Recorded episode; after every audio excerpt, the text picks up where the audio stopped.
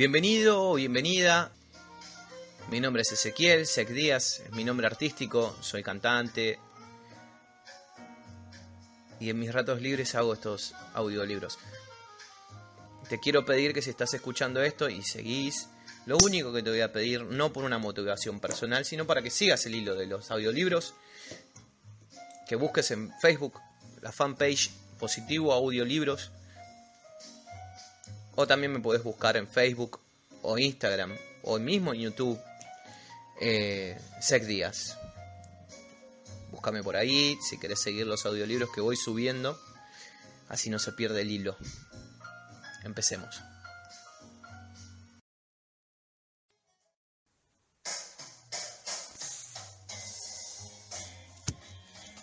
Lección 4. La historia de los impuestos y el poder de las corporaciones. Recuerdo que en la escuela me contaron la historia de Robin Hood y sus alegres secuaces. Mi maestra me explicó que se trataba de una maravillosa historia de un héroe romántico, parecido a Kevin Costner, que robaba a los ricos para darle a los pobres. Mi padre rico no consideraba que Robin Hood fuera un héroe. Él pensaba que Robin Hood era un ladrón, es posible que Robin Hood haya muerto hace mucho, pero sus seguidores todavía viven. Con frecuencia escucho a la gente decir, ¿por qué no pagan los ricos por esto? O los ricos deberían pagar más impuestos y dárselos a los pobres. Es esta idea de Robin Hood de quitarle a los ricos para darle a los pobres lo que ha provocado mayor aflicción, aflicción en las clases media y pobre. La razón por la que la clase media paga tantos impuestos es debido al ideal de Robin Hood. La realidad es que los ricos no pagan impuestos, no pagan. Es la clase media la que paga por los pobres, especialmente la educada clase media de altos ingresos. Nuevamente, para comprender completamente la manera en que ocurren las cosas, necesitamos considerar la perspectiva histórica necesitamos revisar la historia de los impuestos, aunque mi papá educado era un experto en la historia de la educación, mi papá rico se convirtió a sí mismo en un experto en la historia de los impuestos. Mi papá rico nos explicó a Mike y a mí que originalmente en Inglaterra y Estados Unidos no existían los impuestos. Ocasionalmente existían impuestos temporales para sufragar los gastos de las guerras, el rey o el presidente hacía el llamado o pedía que todos contribuyeran. Los impuestos fueron cobrados en Gran Bretaña para pelear contra Napoleón en 1799 y 1816. Y en Estados Unidos sirvieron para costear la guerra civil entre 1861 y 1865. En 1874 Inglaterra convirtió el impuesto sobre la renta en un gravamen permanente a sus ciudadanos. En 1913 el impuesto sobre la renta se hizo permanente en Estados Unidos mediante la adopción de la enmienda 16 a su constitución. En alguna época los estadounidenses eran enemigos de los impuestos. Fueron los impuestos excesivos sobre el té los que ocasionaron la famosa fiesta del té en la bahía de Boston, incidente que ayudó a que estallara la guerra de independencia estadounidense. Tomó cerca de 50 años tanto en Inglaterra como en Estados Unidos, hacer triunfar la idea de un impuesto sobre la renta regular. Lo que estas fechas históricas no muestran es que ambos impuestos fueron inicialmente establecidos solo contra los ricos. Es este punto el que mi papá rico quería que Mike y yo comprendiéramos. Nos explicó la idea de que los impuestos se popularizaron y fueron aceptados por la mayoría cuando se les dijo a los pobres y las clases medias que los impuestos eran creados solo para castigar a los ricos. Es por eso que las masas votaron en favor de la ley. A pesar de que originalmente se pretendía castigar a los ricos, terminaría por castigar a los mismos que votaron por ella, o sea, los pobres y la clase media. Una vez que el gobierno probó el sabor del dinero, su apetito creció, dijo mi papá rico. Tu papá y yo somos exactamente lo opuesto. Él es un burócrata del gobierno y yo soy un capitalista. Nos pagan y nuestro éxito se mide en conductas opuestas. A él le pagan por gastar dinero y contratar gente. Mientras más gaste y más gente contrate, más crece su organización. En el gobierno, mientras más grande sea su organización, más se le respeta. Por otra parte, en mi organización, mientras menos personas contrate y menos dinero gaste, yo seré más respetado por mis inversionistas. Es por eso que no me gusta la gente del gobierno. Tienen objetivos diferentes a la de la mayoría de las personas de negocios. Conforme crece el gobierno se necesitan más y más dólares para mantenerlo. Mi papá educado creía sinceramente que el gobierno debía ayudar a la gente. Amaba a John F. Kennedy y especialmente la idea de las fuerzas de paz. Amaba la idea tanto que él mismo y mi madre trabajaron para las fuerzas de paz entrenando a voluntarios que irían, que irían a Malasia, Tailandia y Filipinas. Tanto se esforzó por lograr recursos adicionales e incrementos a su, a su presupuesto para que pudieran contratar a más personas, tanto en su empleo con el Departamento de Educación como en las Fuerzas de Paz. Ese era su trabajo. Desde la época en que tenía 10 años de edad yo escuché a mi papá rico decir que los trabajadores del gobierno eran una banda de ladrones perezosos. Y de mi padre pobre escuché que los ricos eran ladrones codiciosos y que debía obligarse a pagar más impuestos. Ambas partes tenían argumentos válidos. Era difícil ir a trabajar para uno de los más grandes capitalistas de la ciudad y regresar a, casa para ver a mi papá, que era un prominente líder gubernamental. No era fácil saber a quién creer. Sin embargo, cuando estudia usted la historia de los impuestos surge una perspectiva interesante. Como dije anteriormente, la aprobación de los impuestos fue solo posible porque las masas creían en la teoría económica de Robin Hood, que consistía en quitarle a los ricos para darle a los demás.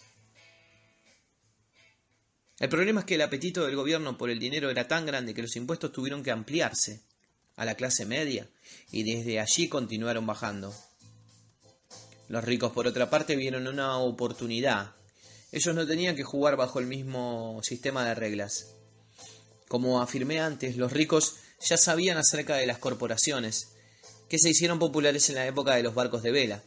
Los ricos crearon la corporación como un vehículo para limitar el riesgo de los, a los activos de cada viaje.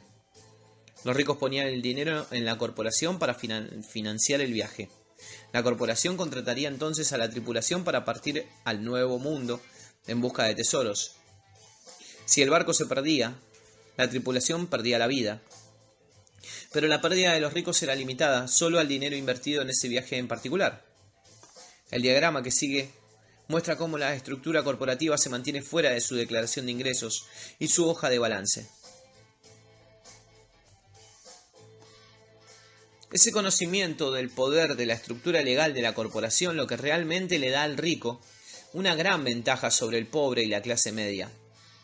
Al tener dos padres que me enseñaban uno socialista y otro capitalista, pronto comencé a darme cuenta de que la filosofía del capitalista tenía más sentido financiero para mí.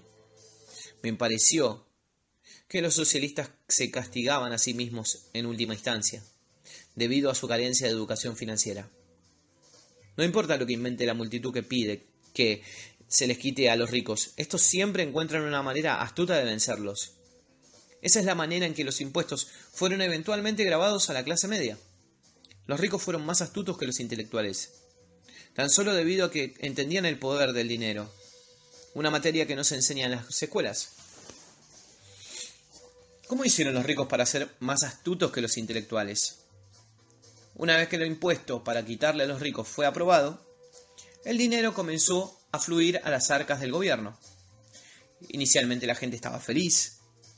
El dinero fue entregado a los trabajadores del gobierno y a los ricos, a los trabajadores del, gobierno en forma de empleos y pensiones, a los ricos por medio de los contratos gubernamentales que recibían sus fábricas.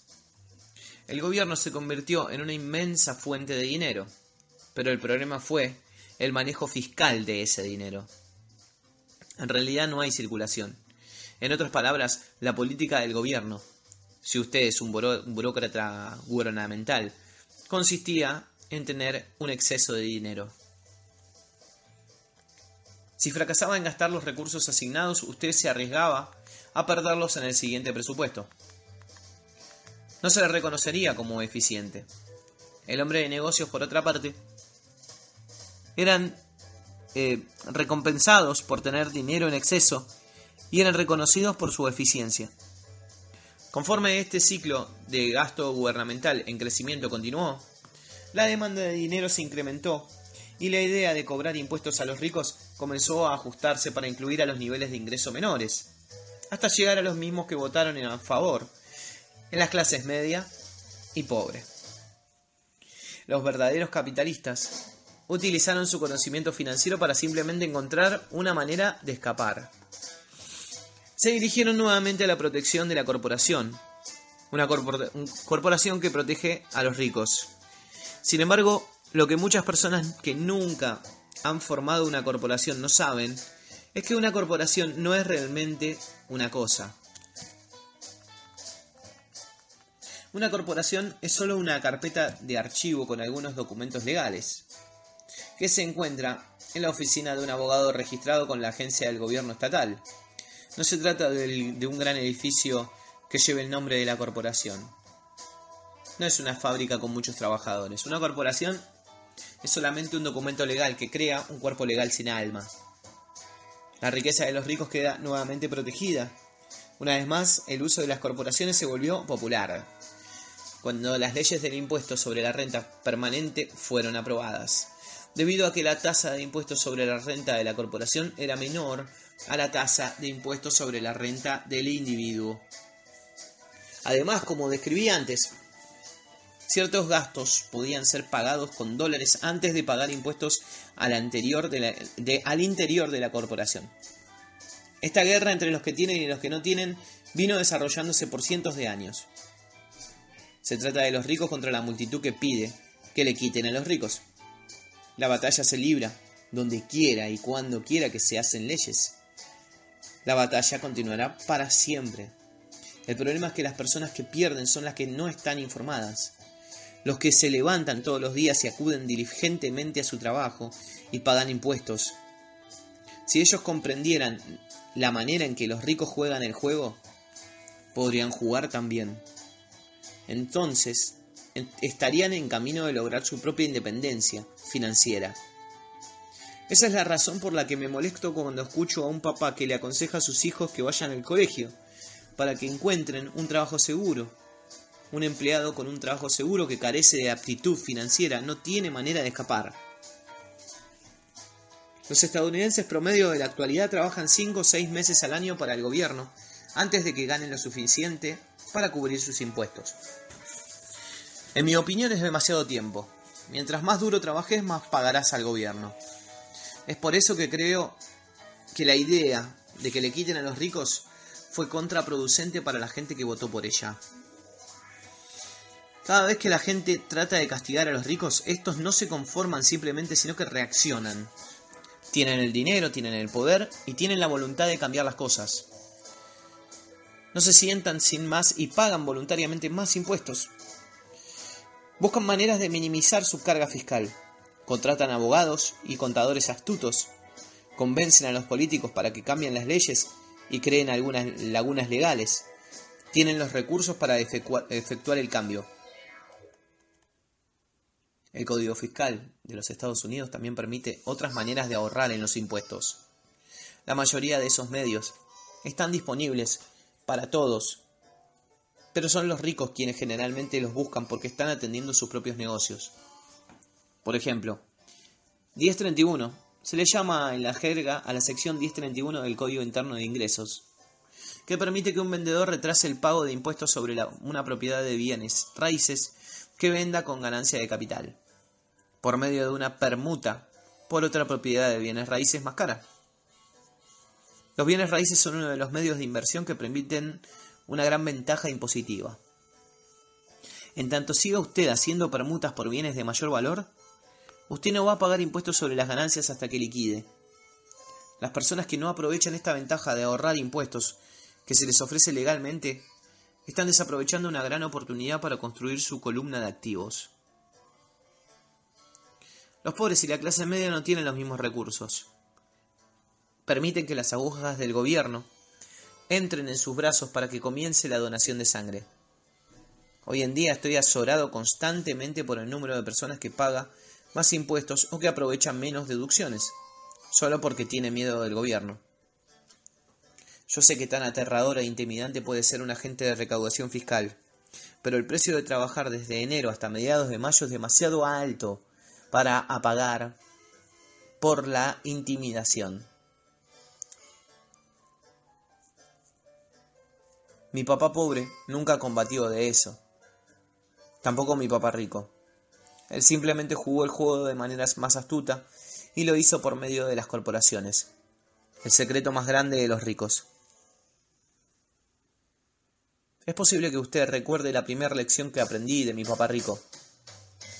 Yo era un niño pequeño de nueve años de edad que se sentó y esperó hasta que él decidió hablar conmigo. A menudo me sentaba en su oficina y me hacía esperar para recibirme. Me estaba ignorando a propósito. Quería que yo reconociera su poder y que deseara tener ese poder para mí mismo algún día. Durante todos los años que estudié y aprendí de él, siempre me recordó que el conocimiento es poder. Y con el dinero viene un gran poder que requiere el conocimiento correcto para mantenerlo y hacerlo multiplicarse. Sin el conocimiento, el mundo te empuja de un lado al otro. Mi papá rico siempre nos recordó, a Mike y a mí, que el rufián más grande no es el jefe o el supervisor, sino el recaudador de impuestos. El recaudador de impuestos siempre se llevará más si usted se lo permite. La primera lección para hacer que el dinero trabaje para mí en vez de que yo trabaje para el dinero, se refiere en realidad al poder. Si usted trabaja para ganar dinero, usted le da el poder a su empleador. Si su dinero trabaja para usted, usted conserva y controla el poder. Una vez que tuvimos el conocimiento del poder del dinero trabajando para nosotros, él quiso que fuéramos astutos desde el, desde el punto de vista financiero y no permitiéramos que los rufianes nos empujaran de un lado para el otro. Usted necesita conocer la ley y la manera en que el sistema funciona. Si usted es ignorante, es fácil que lo intimiden. Si usted sabe de qué está hablando, tiene una oportunidad de pelear. Esa es la razón por la que él paga tanto dinero a los contadores y abogados astutos. Era más barato pagarle a ellos que pagarle al gobierno. La mejor lección que me dio y que he utilizado la mayor parte de mi vida es, sea astuto y no te intimidarán tanto. Él conocía la ley porque era un ciudadano respetuoso de la ley. Él conocía la ley porque era más caro no conocer la ley. Si usted sabe que está en lo correcto, no tiene miedo de pelear, incluso si se enfrenta a Robin Hood y su banda de secuaces felices. Mi papá educado siempre me alentó a buscar un buen empleo en una corporación poderosa, él hablaba de las virtudes de subir por la escalera corporativa. No comprendía que al depender únicamente del salario de un empleado corporativo, yo sería una vaca dócil que esperaba ser ordeñada. Cuando le dije a mi papá rico el consejo de mi papá, él saltó una carcajada. ¿Y por qué no poseer la escalera? fue todo lo que dijo. Cuando yo era un niño, no entendía lo que mi papá rico quería decir con eso de ser dueño de mi propia corporación.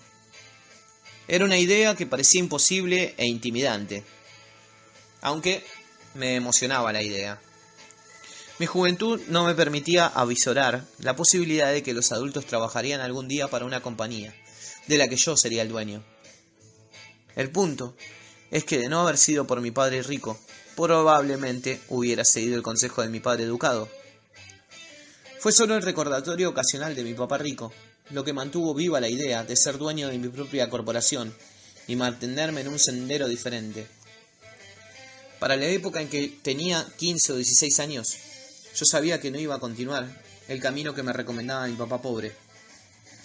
No sabía cómo iba a hacerlo, pero estaba decidido a no seguir la dirección que llevaba a mis compañeros de clase. Esa decisión cambió mi vida. No fue sino hasta que tuve cerca de 25 años que el consejo de mi papá rico comenzó a tener más sentido. Yo acababa de salir del cuerpo de Marines y estaba trabajando para Xerox. Estaba ganando mucho dinero, pero cada vez que miraba mi cheque de sueldo, estaba desilusionado. Las deducciones eran muy grandes y mientras más trabajaba, más grandes eran.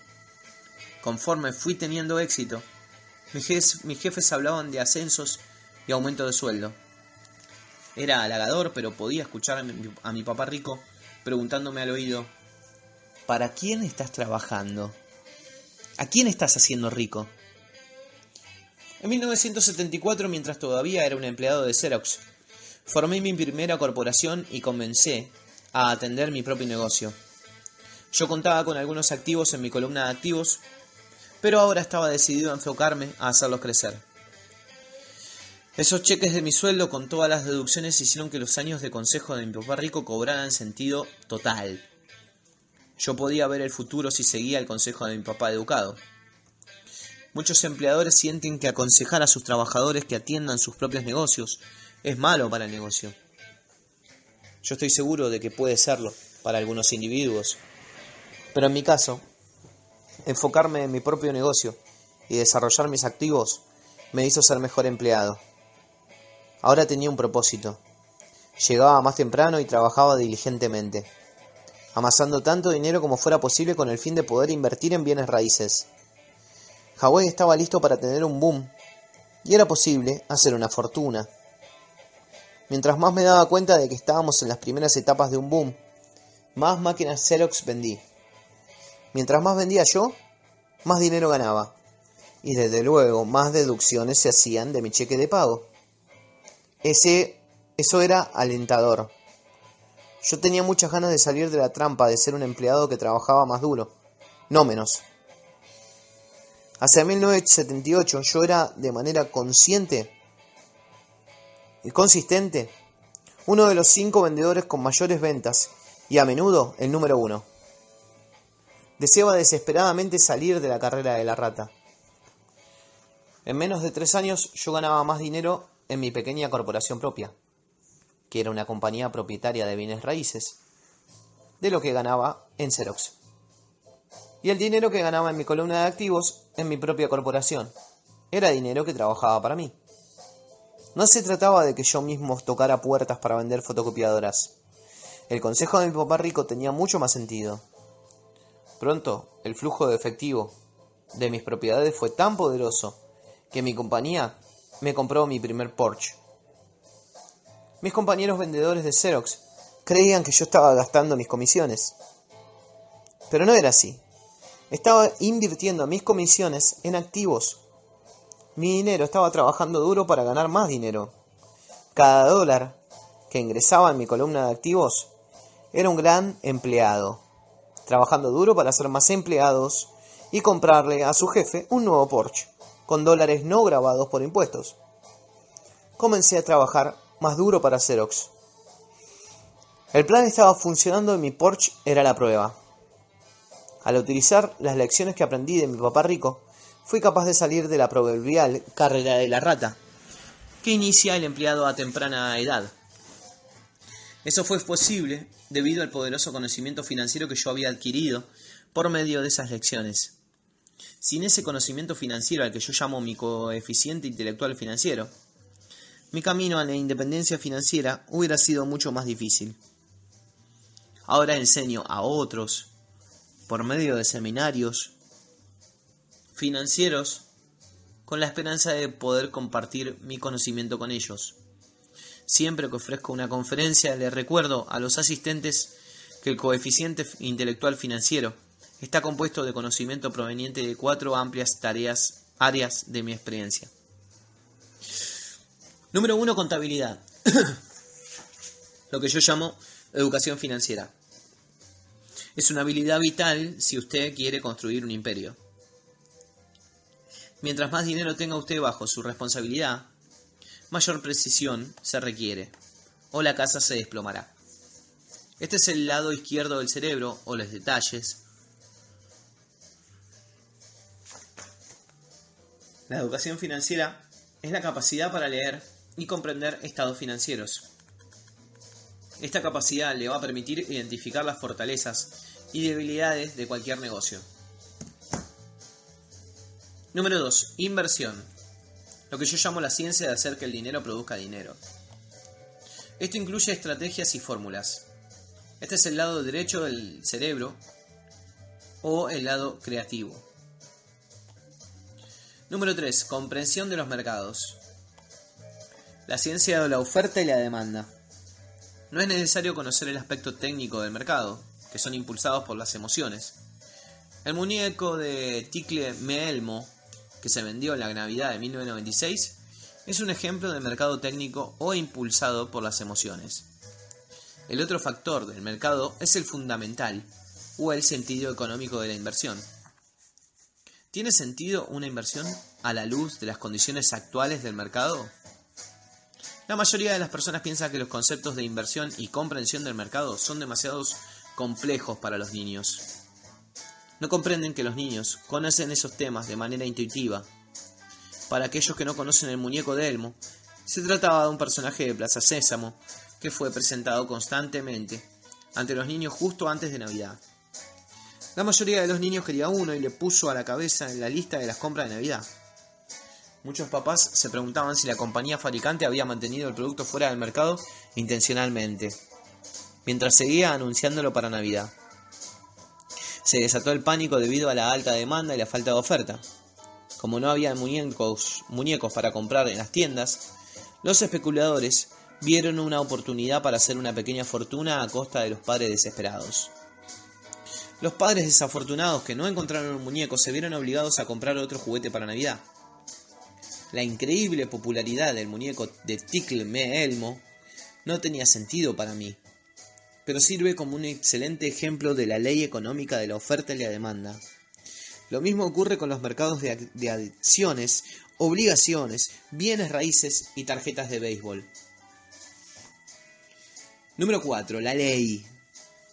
Por ejemplo, utilizar una corporación cobijada por las habilidades técnicas de la contabilidad, la inversión y los mercados puede ayudar a tener un crecimiento explosivo. Un individuo que tenga conocimiento de las ventajas impositivas y la protección proporcionada por una corporación puede volverse rico mucho más rápidamente que alguien que es un empleado o el propietario de un negocio pequeño. Es como la diferencia entre alguien que camina y alguien que vuela. La diferencia es profunda cuando se requiere cuando se refiere a la riqueza de largo plazo. A. Ventajas impositivas. Una corporación puede hacer muchas cosas que un individuo no puede, como pagar por los gastos antes de pagar los impuestos. Esa es un área completa de conocimiento que es muy emocionante, pero que no es necesario conocer a menos que usted tenga activos considerables o un negocio. Los empleados ganan dinero y pagan impuestos, y tratan de vivir con lo que les queda. Una corporación gana dinero, gasta todo lo que puede y paga impuestos sobre lo que queda. Esa es una de las grandes lagunas legales en materia de impuestos que los ricos utilizan. Son fáciles de, establecer y no son caras si usted es dueño de inversiones que producen un, producen un buen flujo de efectivo. Por ejemplo, al ser dueño de su propia corporación, sus vocaciones pueden ser juntas del, Consejo de Administración en Hawái. Los pagos por el automóvil, el seguro y las reparaciones son gastos de la compañía. La membresía a un gimnasio es un gasto de la compañía. La mayoría de las comidas en restaurantes son gastos parciales, y así sucesivamente, eh, pero en forma legal, con dólares previos al pago de impuestos. B. Protección contra demandas. Vivimos en una sociedad de litigios. Todo el mundo quiere una parte de lo que usted tiene. Los ricos esconden gran parte de su riqueza utilizando medios como las corporaciones y los fideicomisos para proteger sus activos de los acreedores. Cuando alguien demanda a un individuo adinerado, a menudo encuentra diferentes capas de protección legal y encuentra que la persona adinerada en realidad no es dueña de nada. Ellos controlan todo, pero no son dueños de nada. El pobre y el clase, medi clase mediero tratan de ser dueños de todo y lo pierden ante el gobierno o ante otros ciudadanos a quienes les gusta demandar a los ricos. Aprendieron eso de la historia de Robin Hood. Quitémosle al rico para darle al pobre. No es el propósito de este libro abordar los detalles específicos de ser dueños de una corporación, pero diré que si usted es dueño de cualquier tipo de activos legítimos, yo en su lugar consideraría la idea de obtener más información sobre los beneficios y la protección que ofrece una corporación, tan pronto como sea posible. Existen muchos libros sobre esta materia que detallan los beneficios, incluso los llevan a través de los pasos necesarios para crear una corporación. Un libro particular, Inc. and Grow Rich, eh, Sociedad Anónima y Hágase Rico, eh, proporciona una perspectiva maravillosa sobre el poder de las corporaciones personales.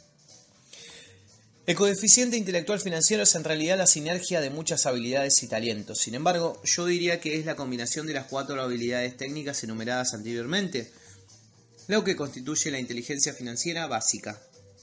Si aspira a poseer una gran riqueza, es la combinación de esas habilidades la que amplificará en gran medida la inteligencia financiera de un individuo. En resumen, los ricos con corporaciones, número uno, ganan, número dos, gastan, número tres, pagan impuestos. Y los que trabajan para las corporaciones, uno, ganan, dos, pagan impuestos y tres, gastan. Como parte de su estrategia financiera general, les recomendamos fuertemente que sea dueño de su propia corporación y que ésta cubra en su interior sus activos. Lección 5. Los ricos inventan el dinero. Anoche tomé un descanso de la escritura de este libro para mirar un programa de televisión sobre la historia de un joven llamado Alexander Graham Bell. Bell había patentado recientemente su teléfono y tenía muchos problemas debido a que la demanda por su nuevo invento era muy grande. Necesitaba una compañía más grande y acudió al gigante de la época, Gested Union. Les pidió que compraran su patente y su pequeña compañía. Él quería 100 mil dólares por todo el paquete.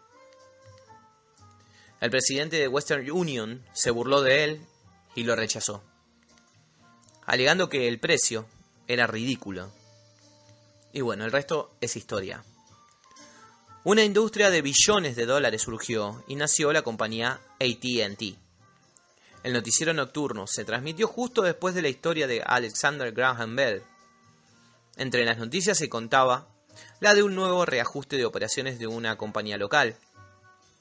Los trabajadores estaban enfadados y se quejaban de que los dueños de la compañía estaban siendo injustos.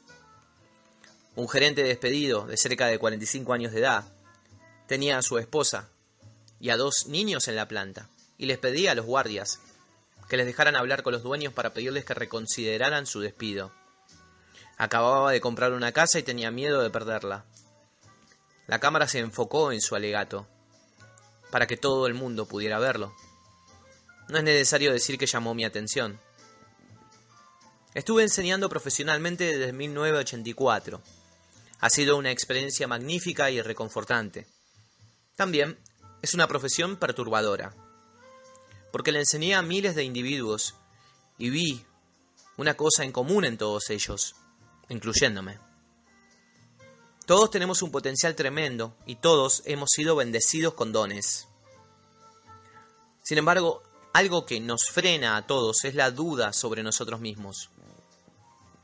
No se trata tanto de la falta de información técnica, sino que es la falta de confianza en nosotros mismos. Esto afecta más a unos que a otros.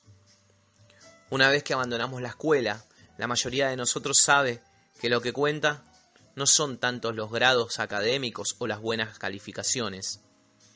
En el mundo real, ajeno al ámbito académico, se requiere algo más que solo buenas calificaciones. Escuché que se requiere estómago, ser caradura, tener cojones, audacia, bravura, astucia, osadía, tenacidad y brillantez.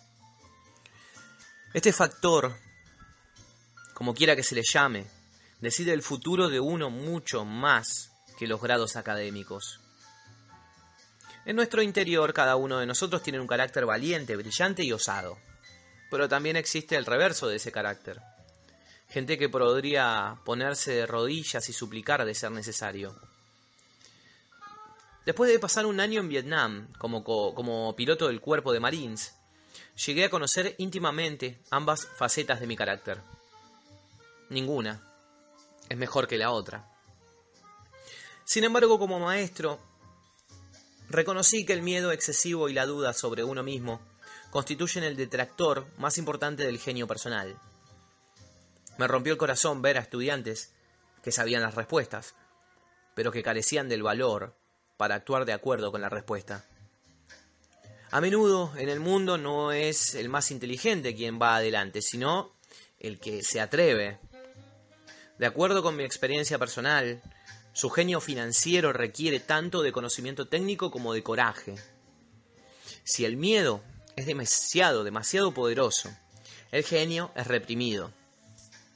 En mis clases le pedía encarecidamente a mis estudiantes que aprendieran a asumir riesgos, que fueran osados, que no impidieran que su genio convirtiera ese miedo en poder y brillantez. Funciona en algunos casos y solo aterra a otros. Me di cuenta de que para la mayoría de las personas cuando se trata del tema del dinero prefieren jugar a lo seguro. Tuve que responder preguntas como ¿por qué corre riesgos? ¿O por qué debo molestarme en desarrollar mi coeficiente intelectual financiero? ¿Por qué debo educarme desde el punto de vista financiero? Y bueno, yo respondo tan solo para tener más opciones. Hay grandes cambios por venir. Así como comencé con la historia del joven inventor Alexander Graham Bell, en los próximos años existirán más personas como él. Habrán 100 personas como Bill Gates y cada año se van a crear compañías enormemente exitosas como Microsoft en todo el mundo. Y también habrá muchas más bancarrotas, despidos y reducción de operaciones. Entonces, ¿por qué molestarme en desarrollar su coeficiente intelectual financiero? Nadie puede responder esta pregunta, excepto usted. Sin embargo, puedo decirle por qué lo hice yo mismo. Lo hice porque esta es la época más emocionante para vivir. Yo prefiero darle la bienvenida a los cambios que temerles. Prefiero estar emocionado acerca de ganar millones que preocupado acerca de no obtener un, aumento. Este periodo en que nos encontramos ahora es una era muy emocionante, sin precedentes en la historia de nuestro mundo. Dentro de varias generaciones la gente va a recordar este periodo y van a señalar cuán emocionante debió haber sido. Era la muerte de lo viejo y el nacimiento de lo nuevo. Era una época llena de agitación y emocionante. Entonces, ¿por qué molestarse en desarrollar su coeficiente intelectual financiero? Porque si lo hace, usted puede prosperar enormemente. Y si no lo hace, este periodo será aterrador. Será una época para observar a algunas personas que avanzan atrevidamente mientras otros se aferran a decadentes vueltas de la vida. La tierra era riqueza hace 300 años. De manera que la persona que era dueña de la tierra era dueña de la riqueza. Entonces se desarrollaron las fábricas y la producción y Estados Unidos se convirtió en el país dominante. Los industriales poseían la riqueza, hoy en día, es la información. Y la persona que tiene la información más oportuna posee la riqueza. El problema es que la información viaja por todo el mundo a la velocidad de la luz. La nueva riqueza no puede ser contenida por las fronteras o los límites, de la forma en que era contenida la, tierra y las fábricas. Los cambios se realizarán más rápida y espectacularmente. Habrá un dramático incremento en el número de los nuevos multimillonarios. También se va a incrementar el número de los que se quedaron atrás. Hoy en día encuentro a muchas personas que tienen dificultades, que a menudo trabajan muy duro simplemente debido a que se aferran a las viejas ideas. Ellos quieren que las cosas sigan siendo de la manera como eran antes, se resisten al cambio. Conozco personas que están perdiendo sus empleos o sus casas y culpan a la tecnología o a la economía o a sus jefes. Es triste que no se den cuenta de que ellos pueden ser el problema. Las viejas ideas son su pasivo más grande. Son su pasivo simplemente porque no se dan cuenta de que esa idea o manera de hacer algo era un activo ayer. Pero el ayer se marchó. Una tarde estaba enseñando la inversión con ayuda de un juego de mesa que inventé llamado Cashflow. Una herramienta didáctica. Un amigo había llevado a alguien para que asistiera a clase. La amiga de mi amigo se había divorciado recientemente. Había perdido mucho dinero con los arreglos del divorcio y estaba buscando algunas respuestas. Su amigo pensó que la clase podría ayudarle. El juego fue diseñado para ayudar a que la gente aprenda la manera en que funciona el dinero. Al practicar el juego aprenden sobre la interacción de la declaración de ingresos y la hoja de balance. Aprenden cómo el efectivo fluye entre ambas y cómo el camino a la riqueza consiste en esforzarse por incrementar su flujo de efectivo mensual de la columna de activos hasta el punto en que excede sus gastos mensuales. Una vez que ha logrado esto, usted es capaz de salir de la carrera de la rata y entrar a la pista rápida. Como dije antes, algunas personas odian el juego, otras lo aman y otras no lo entienden. Esta mujer perdió una valiosa oportunidad de aprender algo.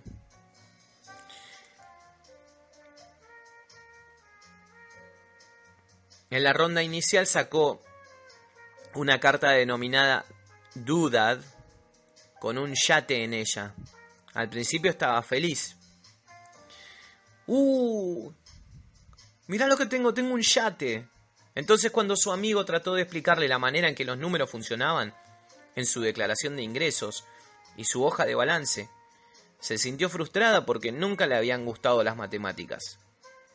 El resto de los jugadores esperaron mientras su amigo continuaba explicándole la relación entre la declaración de ingreso, la hoja de balance y el flujo de efectivo mensual. Repentinamente, cuando se dio cuenta cómo funcionaban los números, se dio cuenta de que el yate se la estaba comiendo viva más adelante en el juego ella sufrió una reducción de operaciones y tuvo un hijo. Fue un juego horrible para ella. Después de la clase su amigo se acercó y me dijo que ella estaba enojada. Había asistido a la clase para aprender cómo invertir y no le gustó la idea de gastar tanto tiempo para participar en un juego tonto. Su, amigo, su amiga intentó decirle que debía ver en su interior para averiguar si el juego reflejaba su personalidad de alguna manera. Con esa sugerencia la mujer exigió que le devolviera su dinero. Dijo que la idea misma de que un juego podía reflejar su personalidad era ridículo. Le devolvimos de inmediato su dinero y se fue. Desde 1984 gané millones simplemente al hacer lo que el sistema escolar no hace. En la escuela la mayoría de los maestros disertan. Yo aborrecía las disertaciones cuando era estudiante. Pronto me aburría y mi mente divagaba. En 1984 comencé a enseñar con ayuda de juegos y simulaciones. Siempre alentaba a los estudiantes adultos a que consideraran si los juegos reflejaban lo que ellos sabían y lo que necesitaban aprender. Más importante aún, un juego influye en el comportamiento de uno es un sistema de retroalimentación instantáneo. En vez de que el maestro le dé una lección, el juego lo retroalimenta con una lección personalizada, hecha a su medida. El amigo de la mujer que se marchó llamó más tarde para decirme qué había pasado. Me dijo que su amiga estaba bien y se había calmado. En el periodo de enfriamiento ella pudo ver una ligera relación entre el juego y su vida aunque ella y su esposo no poseían un yate, habían poseído todo lo demás que uno pueda imaginar. Ella estaba enojada después del divorcio porque él se había ido con una mujer más joven y porque después de 20 años de matrimonio habían acumulado muy pocos activos. No había prácticamente nada que dividir. Sus 20 años de vida matrimonial habían sido increíblemente divertidos. Pero todo lo que habían acumulado eran una tonelada, una tonelada de cartas dudats. Ella se dio cuenta de que su ira al trabajar con los números, la declaración de ingresos y la hoja de balance, tenían su origen en su vergüenza por no entenderlos.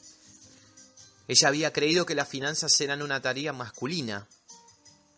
Ella se encargaba de atender la casa y de cuidar a sus invitados. Y él manejaba las finanzas. Ella tenía ahora la certeza de que en el último, los últimos cinco años de su matrimonio, él había escondido dinero. Estaba molesta consigo misma por no haber estado al tanto de dónde iba el dinero, así como de no saber acerca de la otra mujer. Al igual que en un juego de mesa, el mundo nos proporciona siempre retroalimentación instantánea. Aprenderíamos mucho si prestáramos atención. Un día, no hace mucho tiempo, me quejé con mi esposa de que la tintorería debía haber encogido mis pantalones.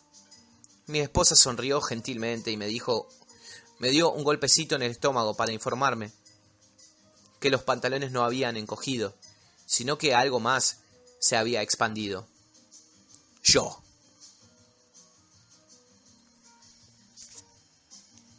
El juego Cashflow fue diseñado, para proporcionar retroalimentación personal a cada jugador.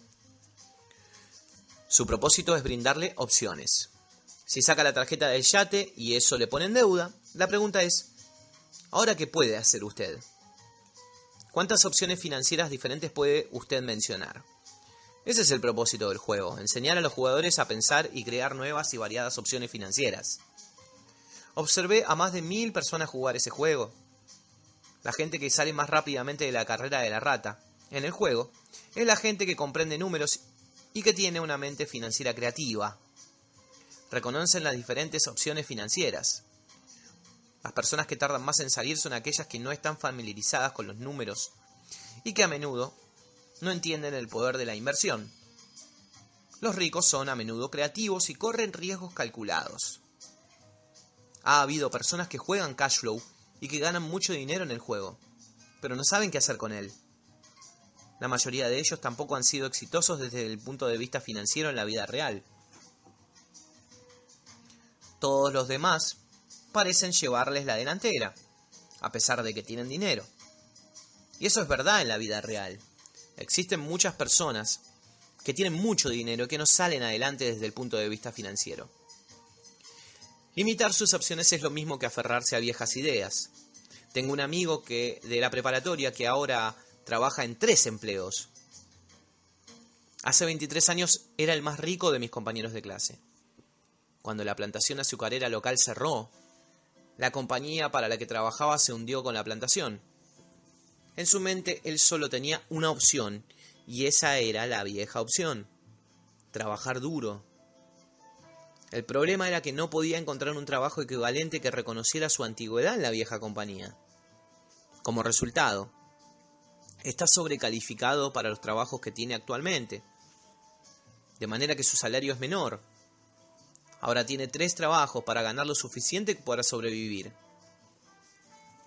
Observé a personas que juegan cashflow y que se quejan de que no sacan las tarjetas con las oportunidades correctas. De manera que se sientan allí. Conocí personas que hacen eso en la vida real. Esperan a que se presente la oportunidad correcta. Observé a personas que se sacan la tarjeta con la oportunidad correcta y que no tienen suficiente dinero. Entonces se quejan de que hubieran salido de la carrera de la rata si hubieran tenido más dinero. De manera que se sientan allí.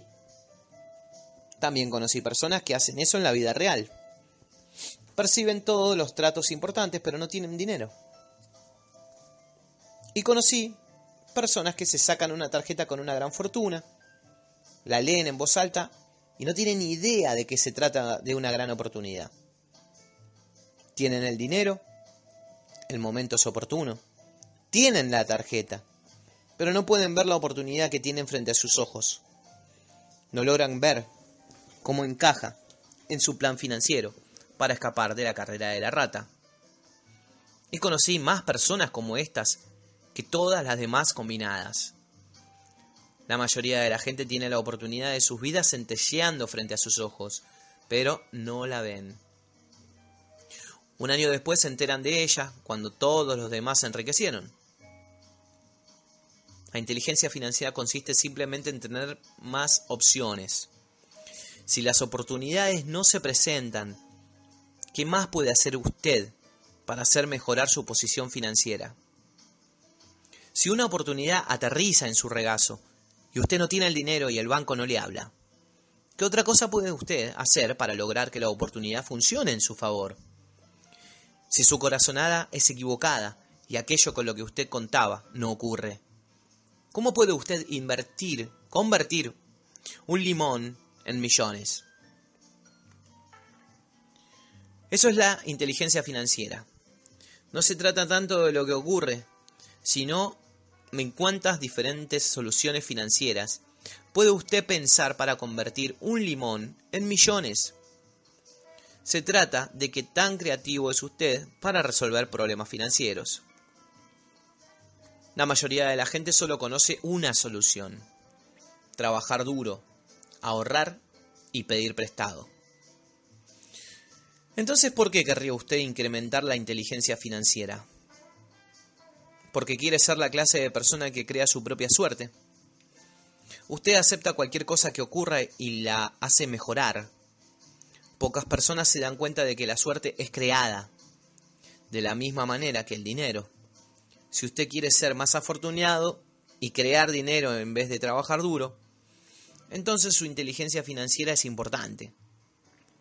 Si usted es la clase de persona que está esperando a que ocurra la cosa correcta, es posible que deba esperar durante mucho tiempo.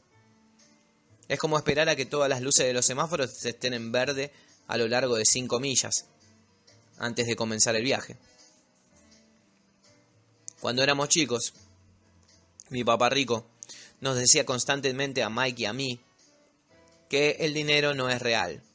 Mi papá rico ocasionalmente nos recordaba que tan cerca llegamos a estar del secreto del dinero ese primer día que nos reunimos y comenzamos a hacer dinero con moldes de yeso.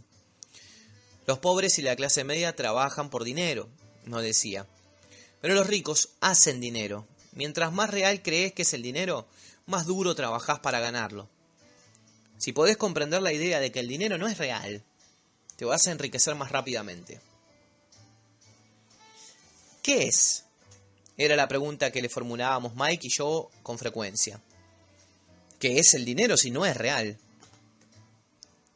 Es lo que hemos acordado que sea, decía mi papá rico.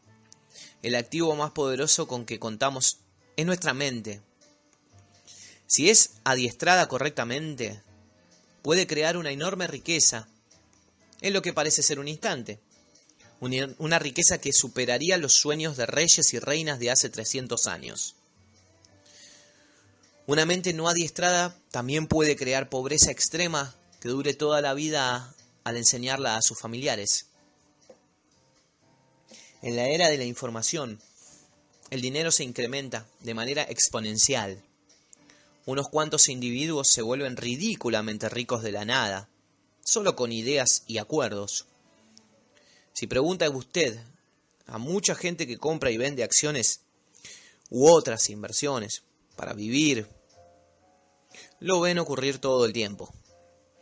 A menudo pueden hacerse millones instantáneamente de la nada. Y por nada quiero decir que no se intercambia dinero. Se hace por medio de un acuerdo una señal con la mano en el piso de remates, un pulso en la pantalla del corredor de Lisboa, que procede de la pantalla de un corredor en Toronto y que vuelve a Lisboa, una llamada a mi corredor de bolsa para comprar y un momento más tarde para vender. El dinero no cambia de manos, pero los acuerdos sí. Entonces, ¿por qué desarrollar su genio financiero? Solo usted puede responder eso puedo decirle por qué estuve desarrollando esa área de mi inteligencia. Lo hago porque quiero hacer dinero rápidamente. No porque necesite hacerlo, sino porque quiero hacerlo. Se trata de un fascinante proceso de aprendizaje. Desarrollo mi coeficiente intelectual y financiero, porque quiero participar en el juego más rápido y grande del mundo. Y en mi humilde medida, quiero ser parte de esta evolución sin precedentes de la humanidad. La era en que los humanos trabajan únicamente con sus mentes y no con sus cuerpos. Además, es donde se encuentra la acción. Es lo que está ocurriendo. Es cautivante, es aterrador y es divertido. Esa es la razón por la que invierto en mi inteligencia financiera, desarrollando el activo más poderoso que tengo. Quiero estar con las personas que avanzan de manera osada. No quiero ser de los que se quedaron atrás. Voy a proporcionarle un simple ejemplo de creación de dinero. A principios de los años 90, la economía de la ciudad de Phoenix era terrible. Yo estaba observando el programa de televisión Good Morning America cuando apareció un planificador financiero y comenzó a pronosticar catástrofes y desastres. Su consejo era, ahorre dinero. Ahorre 100 dólares cada mes, dijo, y en 40 años usted será multimillonario. Bien, ahorrar dinero cada mes es una idea sólida. Es una opción, la opción que la mayor parte de las personas sigue. El problema es este, ciega a las personas sobre lo que realmente está pasando. Esas personas desaprovechan grandes oportunidades para lograr un crecimiento más significativo de su dinero. El mundo les pasa por encima. Como dije antes, la economía era terrible en aquella época. Para los inversionistas, tal es la condición perfecta del mercado. Una parte de mi dinero estaba en el mercado de valores y en edificios de departamentos. Yo necesitaba dinero, dado que todo el mundo estaba deshaciéndose de sus cosas. Yo estaba comprando. Yo no estaba ahorrando dinero, estaba invirtiendo. Mi esposa y yo teníamos más de un millón de dólares en efectivo trabajando en un mercado que estaba subiendo rápidamente. Era la mejor oportunidad para invertir. La economía era terrible. Yo simplemente no podía dejar pasar esos pequeños tratos. Las casas que antes valían 100 mil dólares, ahora se, vendían por 75 mil. Sin embargo, en vez de buscar en la oficina de bienes raíces locales, comencé a buscar en las oficinas del abogado especializado en bancarrotas o en los estrados de juzgado. En esos sitios, una casa de 75 mil dólares, en ocasiones podía ser adquirida por 20 mil dólares o menos. Por 2 mil dólares que me prestó un amigo a 90 días a cambio de 200 dólares, le dio un abogado un cheque de caja como pago inicial. Mientras la adquisición de la casa se tramitaba, puse un anuncio en el periódico anunciando una casa que valía 75 mil dólares, por tan solo 60 mil dólares, sin pago inicial. El teléfono repiqueteó constantemente. Los compradores potenciales fueron investigados y una vez que la propiedad era legalmente mía, les permití ver la casa. Se desató la vorágine. La casa se vendió en pocos minutos. Yo pedí 2.500 dólares como honorarios para tramitación, que me fueron entregados alegremente y la compañía de avales se hizo cargo a partir de ese punto. Pagué los dos mil dólares a mi amigo, además de los 200 adicionales. Él estaba feliz, el comprador de la casa estaba feliz, el abogado estaba feliz y yo estaba feliz. Había vendido por 60 mil dólares una casa que me costó 20 mil dólares. Los restantes 40 mil fueron creados con dinero de mi columna de activos, bajo la forma de un pagaré firmado por el comprador. El tiempo total de trabajo, 5 horas. De manera que ahora que usted está educado financieramente y entiende los números, voy a mostrarle por qué este es un ejemplo de dinero que fue inventado.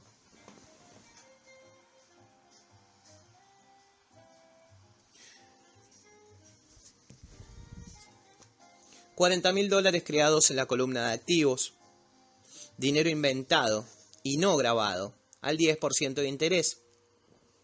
Usted genera 4 mil dólares anuales en flujo de efectivo.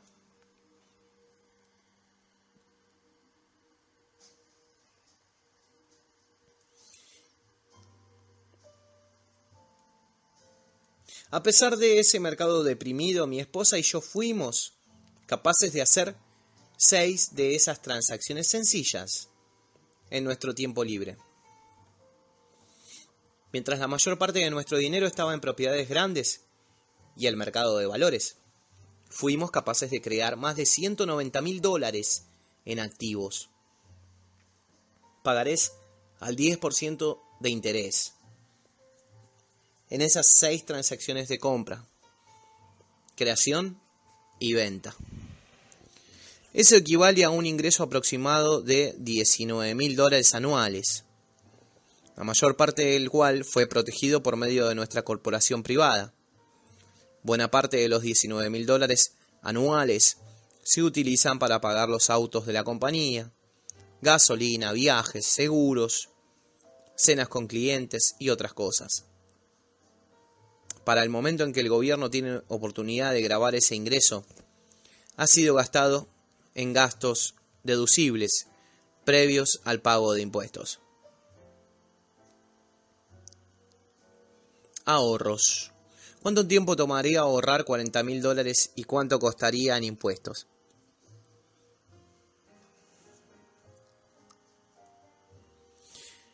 Ese fue un ejemplo sencillo de la manera en que el dinero es inventado, creado y protegido utilizando la inteligencia financiera. Pregúntese a sí mismo cuánto tardaría en ahorrar 190 mil dólares. ¿Le paga el banco el 10% de interés sobre su dinero? Si la letra vale por 30 años. Yo espero que nunca me paguen los 190 mil dólares yo voy a tener que pagar un impuesto si me pagan el principal. Y además 19 mil dólares pagados a lo largo de los próximos 30 años. Es poco más de 500 mil dólares de ingreso. Algunas, personas me han preguntado, ¿qué ocurre si la persona no paga? Eso pasa y son buenas noticias. El mercado de bienes raíces de Phoenix, entre 1994 y 1997, fue uno de los más activos del país esa casa de 60 mil dólares será retornada y revendida por 70 mil dólares, y otros 2.500 dólares serán cobrados como honorarios por el procesamiento del préstamo. Será una transacción sin pago inicial en la mente del nuevo comprador, y el proceso vuelve a empezar. Si usted es listo, se habrá dado cuenta de que la primera vez que vendí la casa, volví a pagar los 2.000 dólares técnicamente yo no tenía dinero en la transacción. Mi ganancia sobre la inversión es infinita. Es un ejemplo en que puede hacerse mucho dinero sin invertir dinero. En la segunda transacción, cuando revendí la casa, me embolsaría dos mil dólares y volvería a extender un préstamo a 30 años. ¿Cuál será mi tasa de ganancia sobre la inversión si me pagan dinero para hacer dinero? No sé, pero estoy seguro que es más que ahorrar 100 dólares al mes, que de hecho debe comenzar como 150 dólares porque corresponde a un ingreso después de pagar impuestos por 40 años al 5%, y nuevamente tiene usted que pagar impuestos al 5%. Eso no es muy inteligente, es posible que sea seguro, pero no es muy listo. Hoy en día, en 1997, mientras escribo este libro, las condiciones del mercado son exactamente las opuestas a las de hace cinco años. El mercado de bienes raíces de Phoenix es la envidia de Estados Unidos. Esas casas que vendimos por 60 mil dólares valen ahora 110 mil dólares. Todavía hay oportunidades de compra por bancarrota disponibles, pero costaría un activo valioso. Mi tiempo, ir a buscarlas. Son raras. Sin embargo, actualmente hay miles de compradores en procura de esos tratos y solo unos cuantos disponibles que tienen sentido desde el punto de vista financiero. El mercado cambió. Es tiempo de seguir adelante y buscar otras oportunidades para colocar en la columna de activos. Usted no puede hacer eso aquí. Es en contra de la ley. Usted está mintiendo. Escuché esos comentarios mucho más a menudo que ¿Puede usted mostrarme cómo hacer eso? La aritmética es sencilla. Usted no necesita el álgebra y el cálculo. Yo no tuve que escribir mucho porque la compañía de avales manejó la transacción legal y el cobro de los pagos. No tengo techos que arreglar, ni cañerías que destapar, porque los dueños se encargan de eso. Es su casa. Ocasionalmente alguien no paga. Y eso es maravilloso porque hay penalizaciones por moratoria. O se mudan de la, y la propiedad es vendida nuevamente. El sistema judicial se encarga de eso. Y eso puede no funcionar en su área, las condiciones del mercado pueden ser diferentes, pero el ejemplo ilustra cómo un simple proceso financiero puede crear cientos de miles de dólares con poco dinero y poco riesgo. Es un ejemplo de dinero que solo se encuentra en el acuerdo. Cualquiera que tenga una educación de preparatoria puede hacerlo. Sin embargo, la mayoría de la gente no lo haría. La mayoría de la gente escucha el consejo estándar de trabaja duro y gana dinero.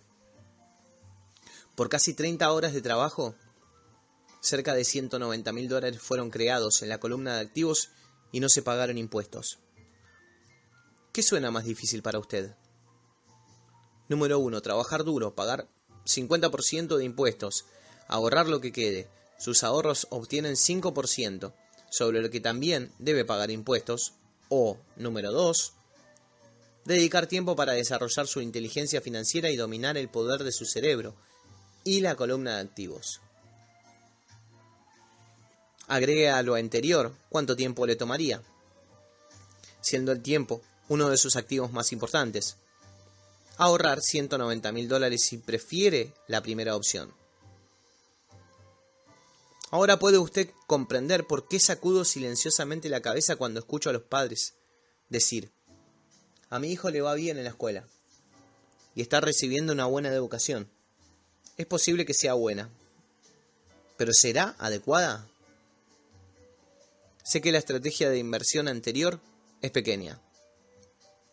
Se utiliza para ilustrar cómo lo pequeño puede crecer y ser grande. Nuevamente, mi éxito refleja la importancia de un sólido cimiento financiero, que comienza con una sólida educación financiera. Lo dije antes, y sin embargo vale la pena repetirlo.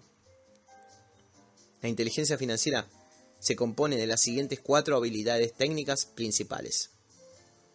Número 1. Educación financiera.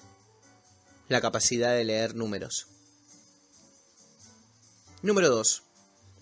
Estrategias de inversión. La ciencia del dinero que crea dinero. Número 3. El mercado. Oferta y demanda. Alexander Graham Bell le dio al mercado lo que el mercado quería. También lo hizo Bill Gates. Una casa de 75 mil dólares ofrecida por 60 mil dólares que costó 20 mil dólares también fue el resultado de aprovechar una oportunidad creada por el mercado. Alguien estaba comprando y alguien estaba vendiendo. Número 4. La ley. Conocer las reglas y regulaciones de contabilidad corporativas a nivel estatal y nacional. Recomiendo jugar de acuerdo con las reglas. Es esta base elemental, o la combinación de esas habilidades, lo que se necesita para ser exitoso en la búsqueda de la riqueza. Ya sea por medio de la compra de pequeñas casas, grandes apartamentos, compañías, acciones, obligaciones, fondos mutualistas, metales preciosos, tarjetas de béisbol o cosas parecidas. Hacia 1996 el mercado de bienes raíces se había recuperado y todos estaban ingresando a él. El mercado de valores estaba expandiéndose. y todos estaban ingresando en él. La economía de Estados Unidos estaba volviendo a ponerse en pie. Yo comencé a vender en 1996 para viajar ya viajar a Perú, Noruega, Malasia y Filipinas. Las inversiones habían cambiado. Estábamos fuera del mercado de bienes raíces, al menos en lo que se refiere a comprar. Ahora solo observaba los valores crecer en la columna de activos y probablemente comenzaría a vender a finales de año. Dependía de algunas reformas legales que podían ser aprobadas por el Congreso. Sospecho que algunos de esos seis pequeños tratos inmobiliarios comenzarán a venderse y que el pagaré por 40 mil dólares será convertido en efectivo. Necesito llamar a mi contador para estar preparado para recibir efectivo y buscar la manera de protegerlo. El, el, argumento que me gustaría dejar claro es que las inversiones vienen y van. El mercado sube y baja. Las economías mejoran y caen. El mundo siempre está ofreciéndole a usted la oportunidad de su vida, cada día, pero a menudo no la vemos.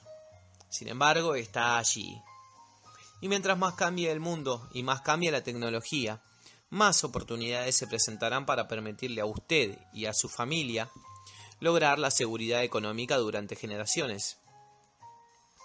Entonces, ¿por qué molestarse en desarrollar su inteligencia financiera? Nuevamente, solo usted puede responder esa pregunta. Yo sé por qué continúo aprendiendo y desarrollándola. Lo hago porque sé que se avecinan cambios. Prefiero dar la bienvenida a los cambios que aferrarme al pasado. Sé que habrá periodos de boom y crisis en los mercados.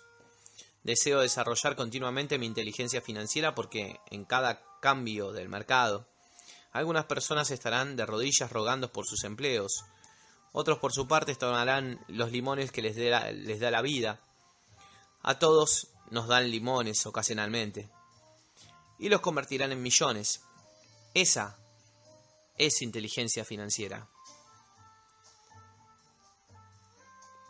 A menudo me preguntan acerca de los limones que he convertido en millones. Como nota personal, dudo en utilizar más ejemplos de mis inversiones personales. Dudo porque tengo el temor de que se considere que estoy jactándome de ellas. Esa no es mi intención. Utilizo esos ejemplos solo como ilustraciones numéricas y cronológicas de casos verdaderos y sencillos. Utilizo esos ejemplos porque deseo que usted sepa que es fácil. Mientras más familiarizado esté usted con los cuatro pilares de la inteligencia financiera, va a ser más fácil. Personalmente utilizo dos medios principales para lograr el crecimiento financiero bienes raíces y acciones de compañías pequeñas. Utilizo los bienes raíces con mi base, como la base. Día y noche mis propiedades proporcionan flujo de efectivo y su valor crece en rachas ocasionales. Las acciones de las pequeñas compañías son utilizadas para crecimiento rápido. No recomiendo nada de lo que hago. Los ejemplos son solo esos, ejemplos. Si la oportunidad es demasiado compleja y no comprendo la inversión, no la realizo. Todo lo que se necesita para que las cosas marchen bien desde el punto de vista financiero son matemáticas sencillas y sentido común. Existen cinco razones para utilizar los ejemplos. Uno, para inspirar a, a, que la gente aprenda más. Dos, para permitir que la gente sepa que es fácil si la base es sólida. 3. Para demostrar que cualquiera puede lograr una gran riqueza. 4. Para demostrar que hay un millón de formas de lograr sus metas. Y 5. Para demostrar que no se trata de ciencia espacial. En 1989 yo salía a correr en un vecindario encantador en Portland, Oregon. Era un suburbio que tenía casas que parecían hechas de pan de jengibre. Eran pequeñas y lindas. Casi podía esperar que Caperucita Roja apareciera brincando por la acera camino de la casa de la abuelita. Había anuncios de se vende por todas partes. El mercado de la madera era terrible. El mercado de valores había tenido una crisis recientemente y la economía estaba deprimida. En una calle vi un anuncio de se vende que había estado allí más tiempo. Se veía viejo. Al pasar corriendo un día me encontré con el dueño, que parecía perturbado. ¿Cuánto está usted pidiendo por su casa? le pregunté. El propietario se dio la vuelta y me mostró una sonrisa lastimera. Hágame una oferta, me dijo. La he tenido en venta por cerca de un año. Ya nadie vino a verla. Yo la miraré, le dije. Y compré la casa media hora después por veinte mil dólares, menos que el precio que pedía. Era un lindo hogar de dos recámaras, con bellos remates en la ventana. Era de color azul claro con detalles en gris y había sido construida en 1930. Al interior había una hermosa chimenea de roca, así como dos pequeñas recámaras. Era una casa perfecta para rentar. Le di al dueño un pago inicial de cinco mil dólares por una casa de 45 mil dólares que en realidad valía 65 mil dólares. Solo que nadie quería comprarla. El propietario se mudó en una semana, feliz de, de quedar libre, y mi primer inquilino se mudó a la casa. Se trataba de un profesor universitario local. Después de que la hipoteca, los gastos y los honorarios por administración fueron pagados, yo me embolsaba menos de 40 dólares al final de cada mes nada emocionante. Un año después, el mercado inmobiliario de Oregon, que había sido deprimido, comenzó a activarse. Los inversionistas de California, dotados con dinero proveniente de su propio mercado inmobiliario que aún estaba en boom, se mudaban hacia el norte y estaban comprando en Oregon y el estado de Washington. Vendí la pequeña casa por 95 mil dólares a una joven pareja de California que consideró que era una ganga. Mis ganancias de capital de aproximadamente 40 mil dólares fueron ubicadas en un intercambio con impuestos diferidos conocidos como 1031 y yo comencé a buscar un lugar donde colocar mi dinero. En cerca de un mes encontré un edificio de 12 apartamentos justo junto a la planta de Intel en Beaverton, Oregon. Los propietarios vivían en Alemania y no tenían idea del valor del lugar. Y nuevamente, solo deseaban deshacerse de él. Les ofrecí 275 mil dólares por un edificio que valía 450 mil dólares. Ellos aceptaron 300 mil dólares. Lo compré y lo conservé durante dos años. Utilizando el mismo proceso de intercambio 1031, vendí el edificio por 495 mil dólares y compré un edificio de 30 apartamentos en Phoenix, Arizona. Para entonces nos habíamos mudado a Phoenix para escapar de la lluvia y necesitaba vender de cualquier forma. Como el anterior mercado de Oregon, el mercado inmobiliario en Phoenix estaba deprimido. El precio del edificio de 30 apartamentos en Phoenix fue de 875 mil dólares, con un pago inicial de 225 mil dólares. El flujo de efectivo de las 30 unidades era ligeramente superior a 5 mil dólares mensuales. El mercado de Arizona comenzó a subir y en 1996 un inversionista de Colorado nos ofreció 1.200.000 dólares por la propiedad. Mi esposa y yo consideramos la idea de vender, pero decidimos esperar para ver si las leyes relacionadas con ganancias de capital eran reformadas por el Congreso. Si las modificaban, sospechábamos que la propiedad subiría de 15 a 20%. Además, los 5.000 dólares mensuales proporcionaban un buen flujo de efectivo. Lo importante de este ejemplo es cómo una pequeña cantidad puede convertirse en una gran cantidad. Nuevamente, depende de comprender de las declaraciones financieras. Declaraciones financieras, estrategias de inversión y comprender el mercado y las leyes. Si las personas no están capacitadas en estos temas, entonces obviamente deben seguir el dogma estándar, que es jugar a lo seguro, diversificar y solo realizar unas inversiones seguras. El problema con las inversiones seguras es que a menudo han sido limpiadas, es decir, las hicieron tan seguras que la ganancia es menor.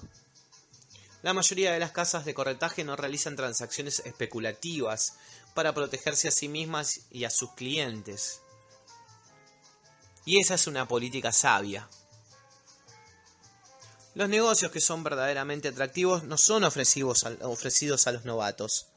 A menudo los mejores negocios que hacen que los ricos se hagan todavía más ricos están reservados para quienes comprenden el juego. Desde el punto de vista técnico, ¿es ilegal ofrecer esa clase de tratos especulativos a quienes no se consideran sofisticados? Pero desde luego, llega a ocurrir. Mientras más sofisticado me consideran, más oportunidades se me presentan. Otro motivo para desarrollar su inteligencia financiera a lo largo de su vida es simplemente que se le presentan más oportunidades. Y mientras mayor sea su inteligencia financiera, más fácil le será saber si el negocio es bueno. Es su inteligencia la que le va a permitir distinguir un mal negocio o hacer que un mal negocio sea bueno. Mientras más aprendo, y hay mucho que aprender, ¿eh? más dinero puedo hacer simplemente porque obtengo experiencia y sabiduría conforme pasan los años. Tengo amigos que están jugando a lo seguro, trabajando duro en su profesión y que no logran obtener sabiduría financiera, que tarda tiempo en desarrollarse. Mi filosofía en general es plantar las semillas en mi columna de activos. Esa es mi fórmula. Comienzo en pequeño y planto las semillas. Algunas crecen y otras no. Al interior de nuestra corporación de bienes raíces tenemos propiedades que valen varios millones de dólares. Es nuestro propio fideicomiso de inversión en bienes raíces. Lo importante es que la mayoría de esos millones comenzaron con inversiones pequeñas de 5 mil dólares o 10 mil dólares. Todos esos pagos iniciales tuvieron la fortuna de ser realizados en un mercado que subía rápidamente, de crecer libres de impuestos y de servir de base para comprar y vender varias veces a lo largo de cierto número de años. También poseemos nuestro portafolio de inversiones en acciones, al seno de una corporación que mi esposa y yo llamamos nuestro fondo mutualista personal, tenemos amigos que hacen negocios específicamente con inversionistas como nosotros, que tienen dinero extra cada mes para invertir. Adquirimos compañías privadas especulativas de alto riesgo, que están a punto de cotizar en el mercado de valores de Estados Unidos y Canadá. Un ejemplo de cómo pueden lograrse ganancias rápidas son las 100.000 acciones adquiridas por 25 centavos cada una antes de que la compañía comience a cotizar en la bolsa. Seis meses después, la compañía cotiza en la bolsa y esas acciones valen 2 dólares cada una. Si la compañía es bien manejada, el precio sigue subiendo y las acciones pueden valer 20 dólares o más cada una.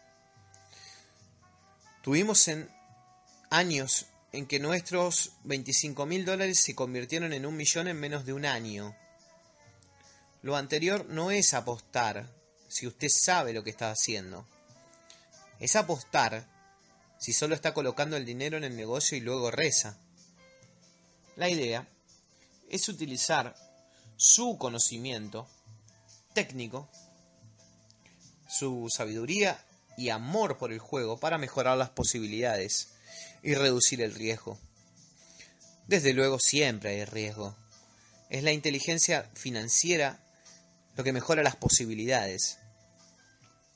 Por otra parte, lo que es riesgoso para una persona es menos riesgoso para otra.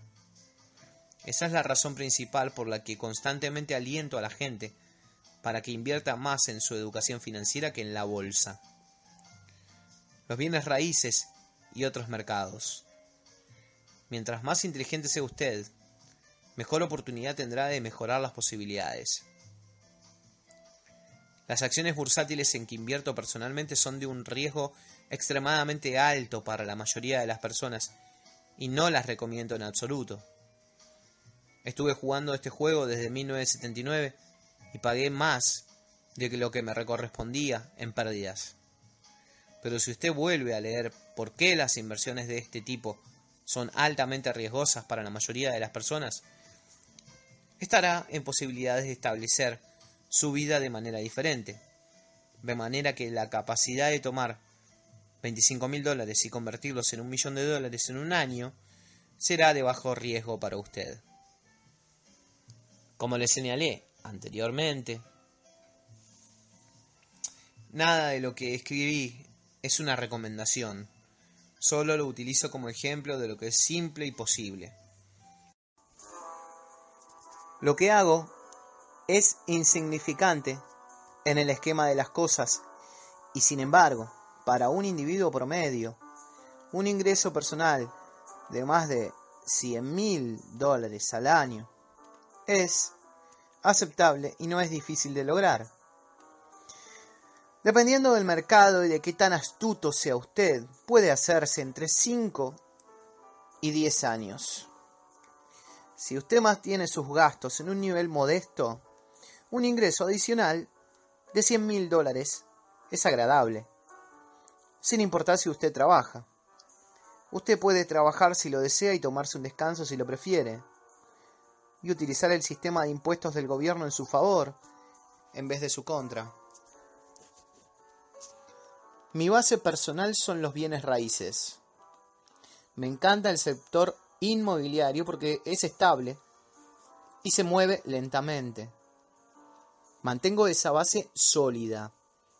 El flujo de efectivo es relativamente estable y si es manejado adecuadamente, tiene una buena oportunidad de incrementar su valor.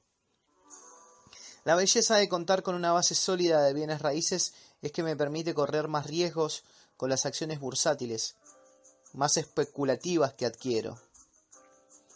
Obtengo grandes utilidades en el mercado de valores. Pago mis impuestos sobre ganancias de capital con lo que gano y luego reinvierto lo que queda en el mercado de bienes raíces nuevamente para fortalecer más mi base de activos. Una última palabra sobre bienes raíces. Viajé por todo el mundo y enseñé a invertir. En cada ciudad escucho a la gente decir que no es posible comprar bienes raíces baratos. Eso no es lo que indica mi experiencia. Incluso en Nueva York o Tokio en las afueras de la ciudad, existen gangas que la mayoría de la gente no ve. En Singapur, donde actualmente los precios de los bienes raíces son altos, todavía existen gangas que pueden ser localizadas a distancias cortas. De manera que cuando escucho a alguien decir usted no puede hacer esto acá, les recuerdo que posiblemente la afirmación verdadera sea no sé cómo hacer eso acá. Todavía.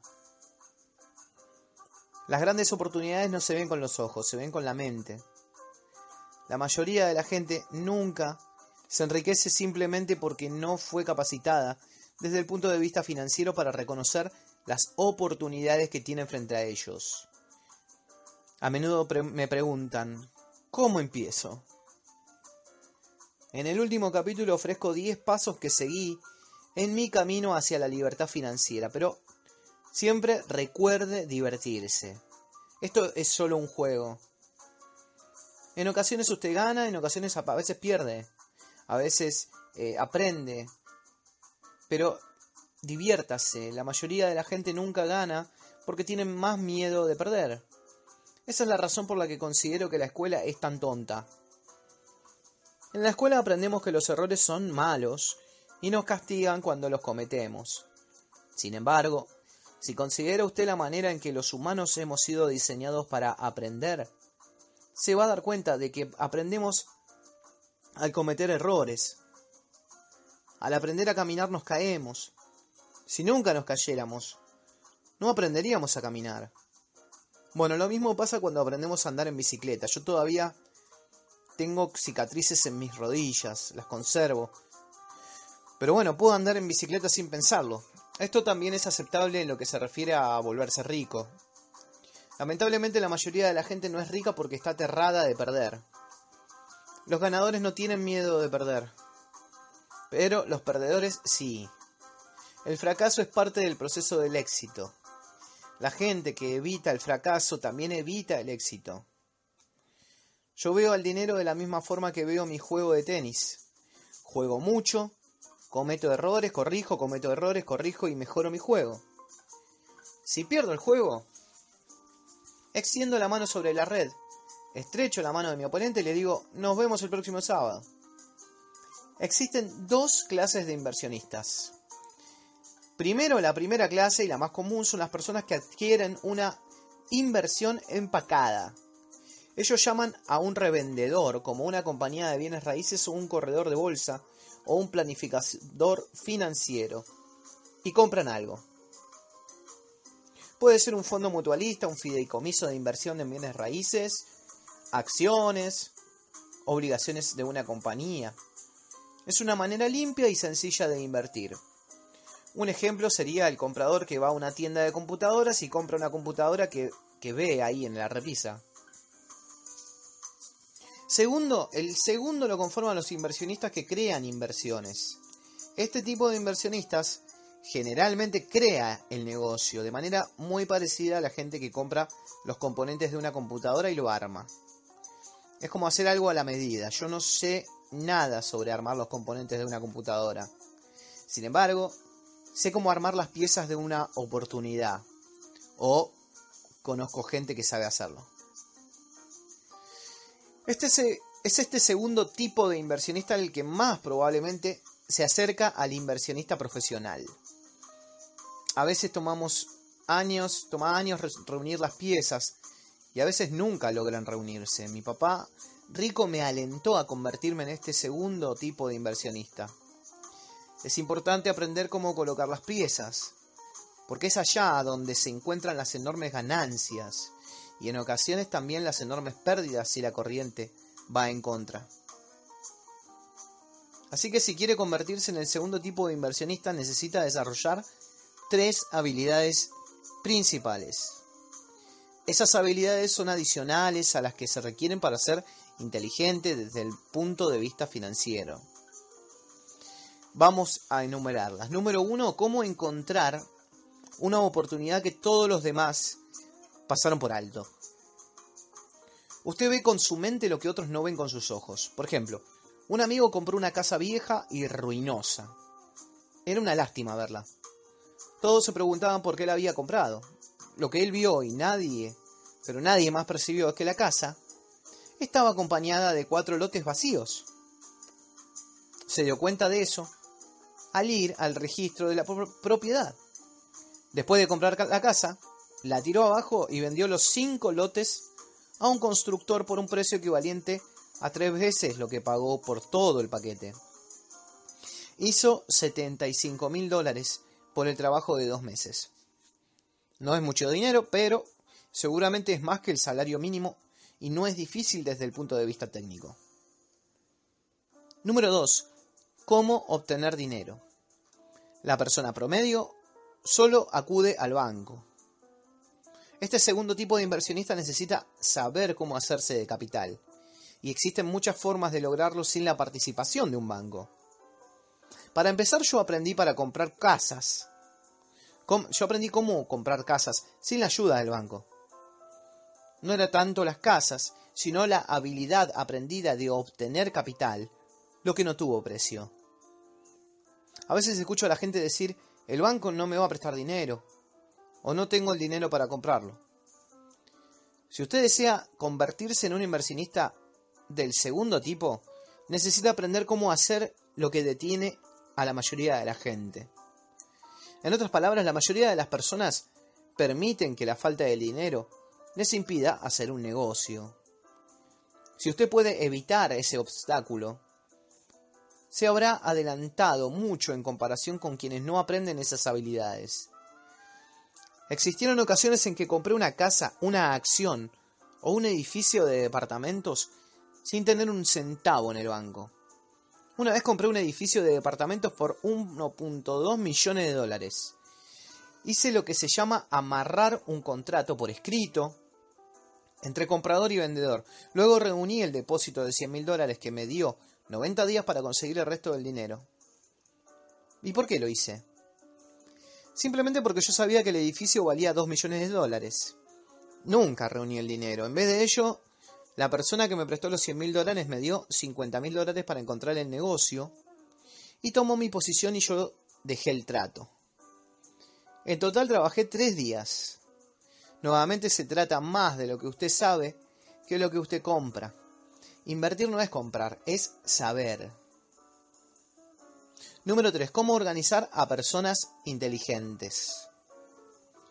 Las personas inteligentes son aquellas que trabajan con o contratan a una persona que es más inteligente que ellas. Cuando usted necesita consejo, asegúrese de elegir sabiamente a su consejero. Hay mucho por aprender, pero las recompensas pueden ser astronómicas.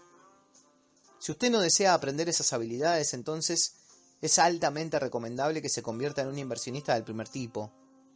Lo que usted sabe constituye su mayor riqueza. Lo que usted no conoce constituye su riesgo más grande. Siempre existe riesgo, por lo que usted debe aprender a manejar el riesgo en vez de evitarlo.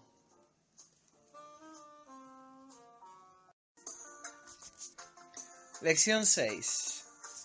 Trabaje para aprender, no para ganar dinero. En 1995 concedí una entrevista para un periódico en Singapur.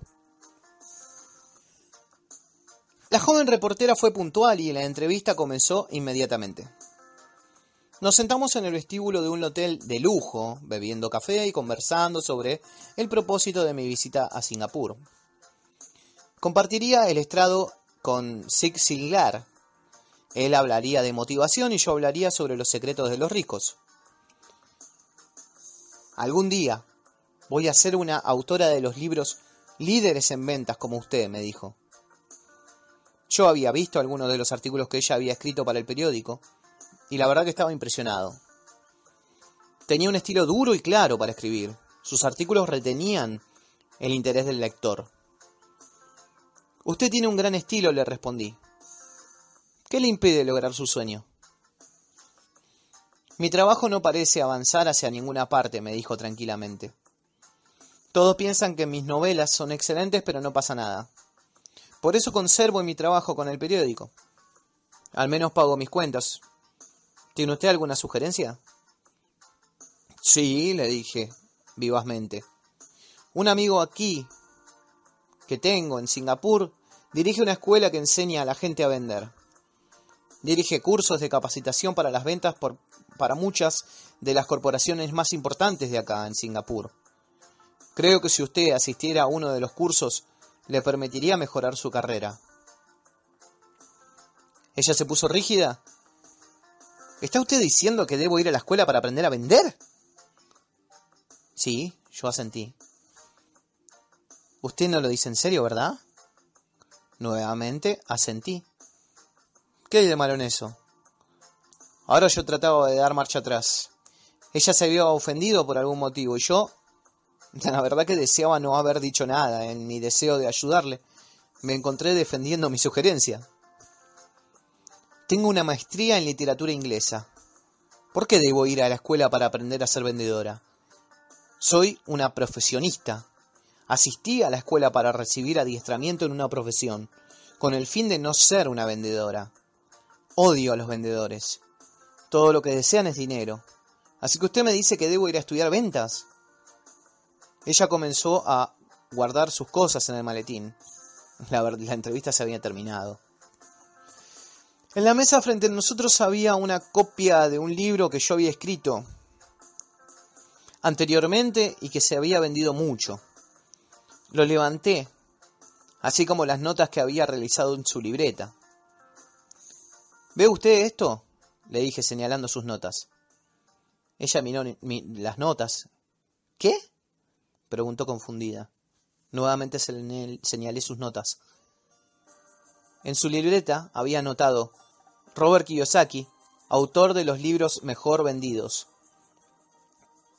Dice autor de los libros mejor vendidos, no dice autor de los libros mejor escritos. Sus ojos se abrieron inmediatamente. Yo soy un escritor muy malo. Usted es una buena escritora. Yo fui a la escuela de ventas. Usted tiene una maestría. Junte todo eso y usted tiene un autor de libros mejor vendidos y una autora de libros mejor escritos. La ira apareció en sus ojos.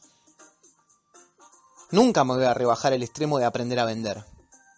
Las personas como usted no deberían escribir. Yo soy una escritora capacitada profesionalmente y usted es un vendedor, no es justo. Guardó, el resto de sus notas y se apresuró a salir por las grandes puertas de vidrio a la mañana húmeda de Singapur. Al menos me, me, trató de manera justa y favorable en el artículo publicado al día siguiente.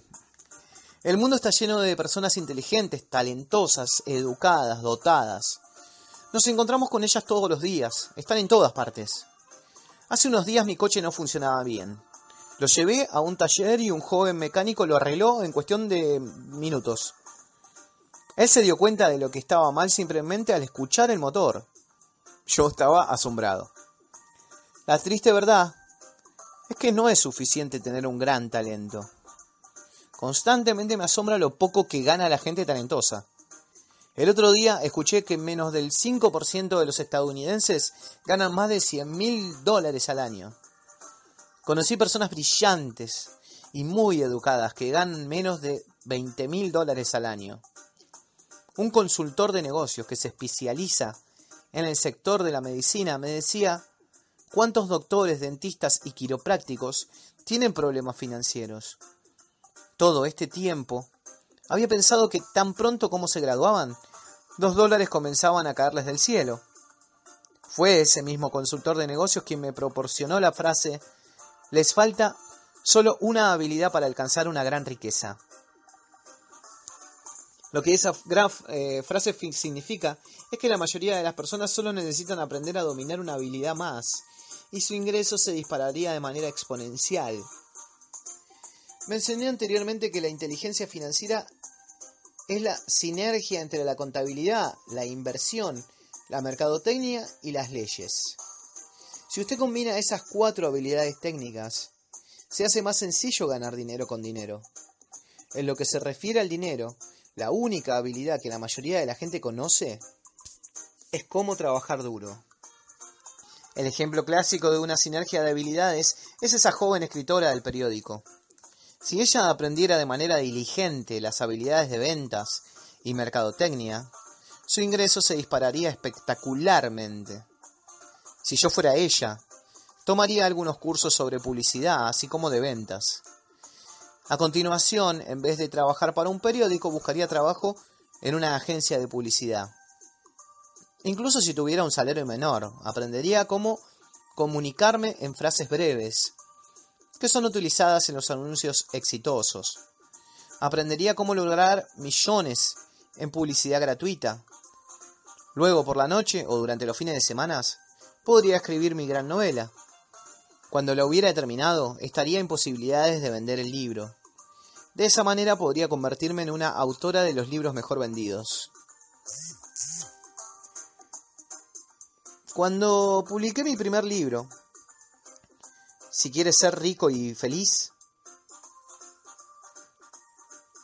no vaya a la escuela. El editor sugirió que cambiara el título a la economía de la educación. Le dije al editor que con un título como ese yo vendería dos libros. Uno para mi familia y otro para mi mejor amigo. El problema es que esperarían sus copias gratis. El molesto título, Si usted desea rico y feliz, no vaya a la escuela, fue escogido porque sabíamos que obtendría muchísima publicidad. Yo estoy a favor de la educación y creo en la reforma educativa. De otra manera, ¿por qué continuaría ejerciendo presión para cambiar nuestro anticuado sistema educativo?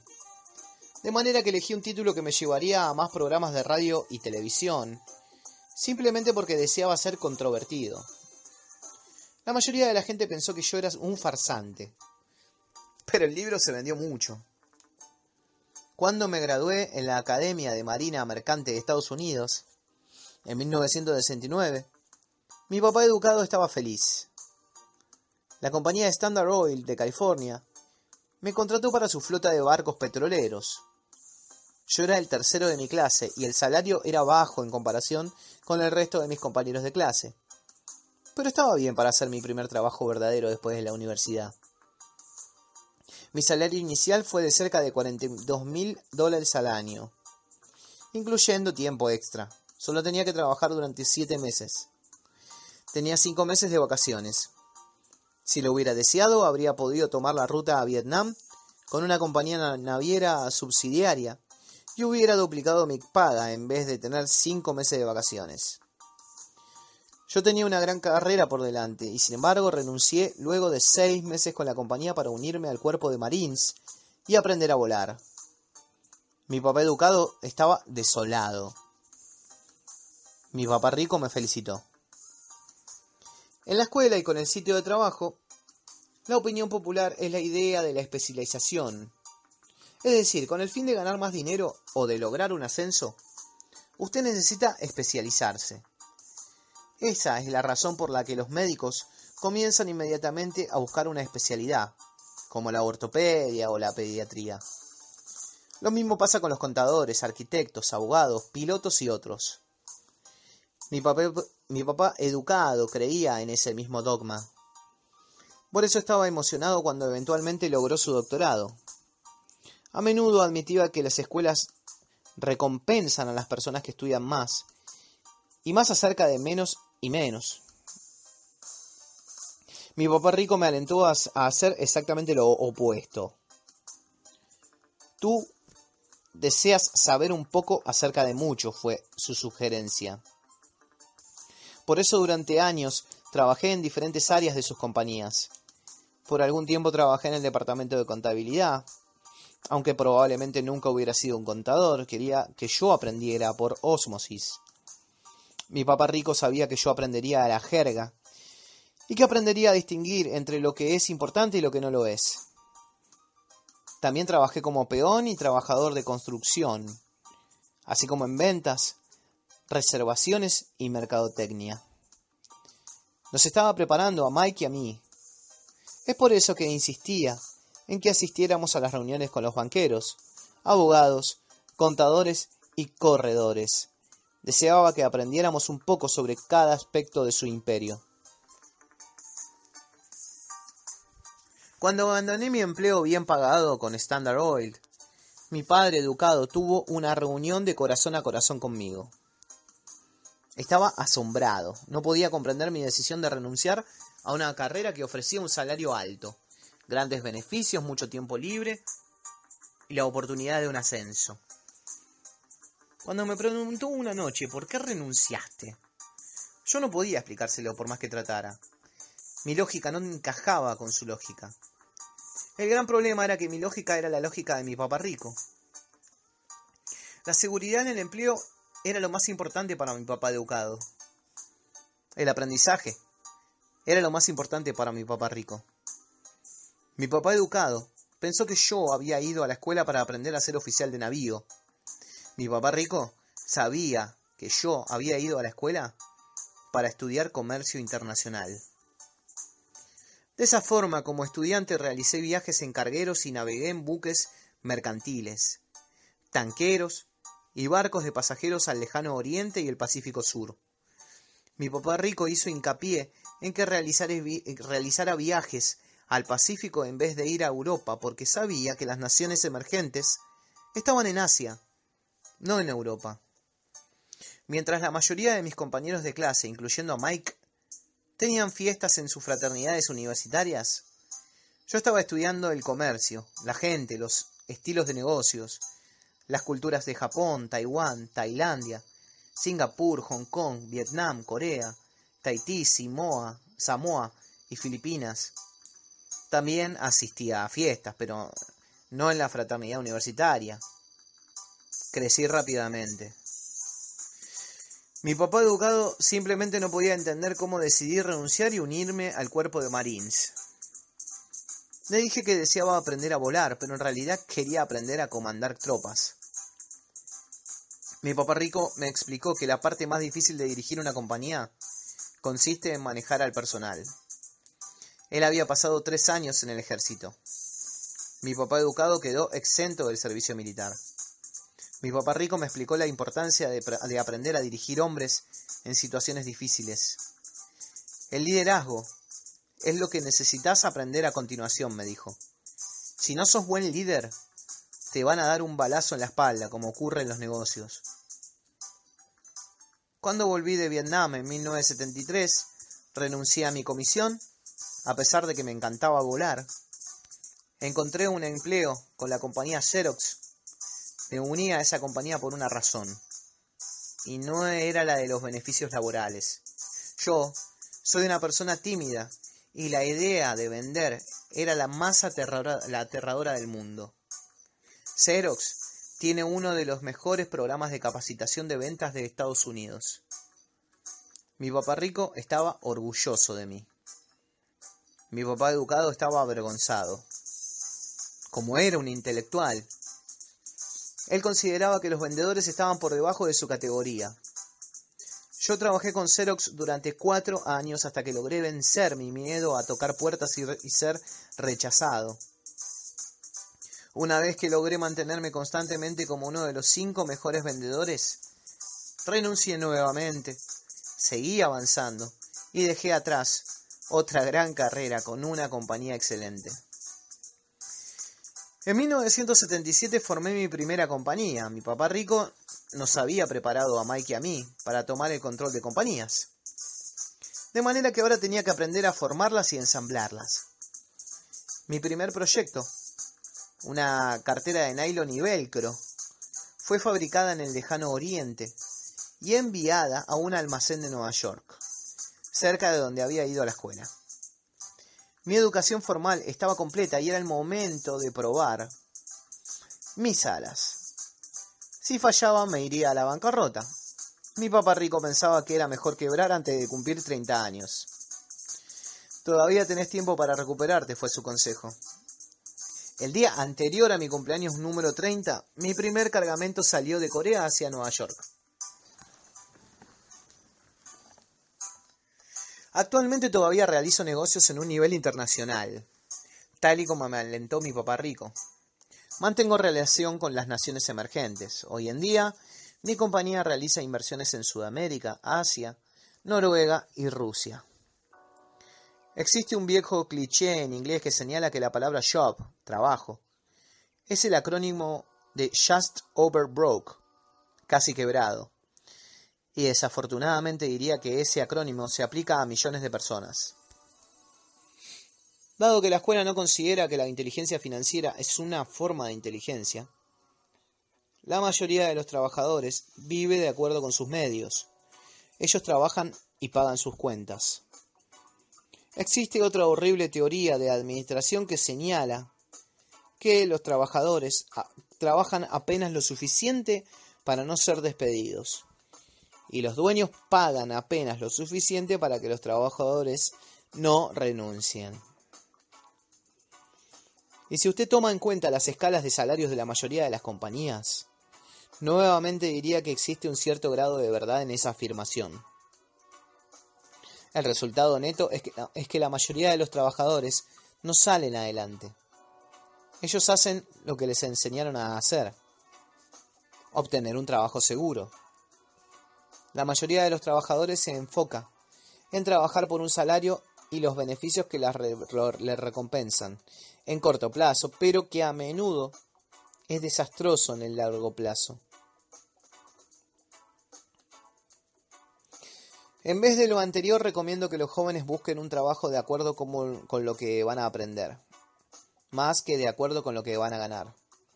Usted debe ver la distancia a la distancia ¿Qué habilidades debe adquirir antes de escoger una profesión específica y quedar atrapado en la carrera de la rata? Una vez que las personas quedan atrapadas en el proceso de pagar cuentas a lo largo de sus vidas, se convierten en algo parecido a pequeños ratones que corren en el interior de esas pequeñas ruedas de metal.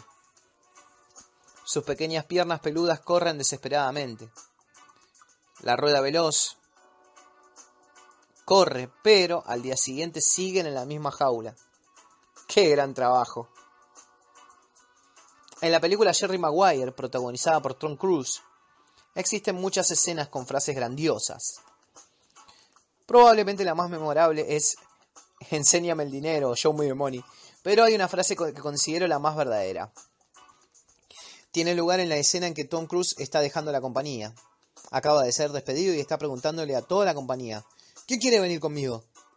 Y todo el lugar está en silencio y congelado.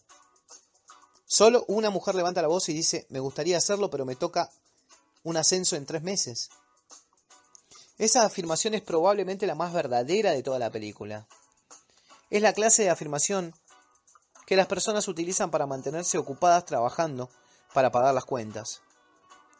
Sé que mi papá educado esperaba con ilusión su aumento de sueldo cada año, y cada año quedaba desilusionado. Él regresaba a la escuela y obtenía mejores calificaciones para lograr otro aumento, pero nuevamente volvía con otra desilusión.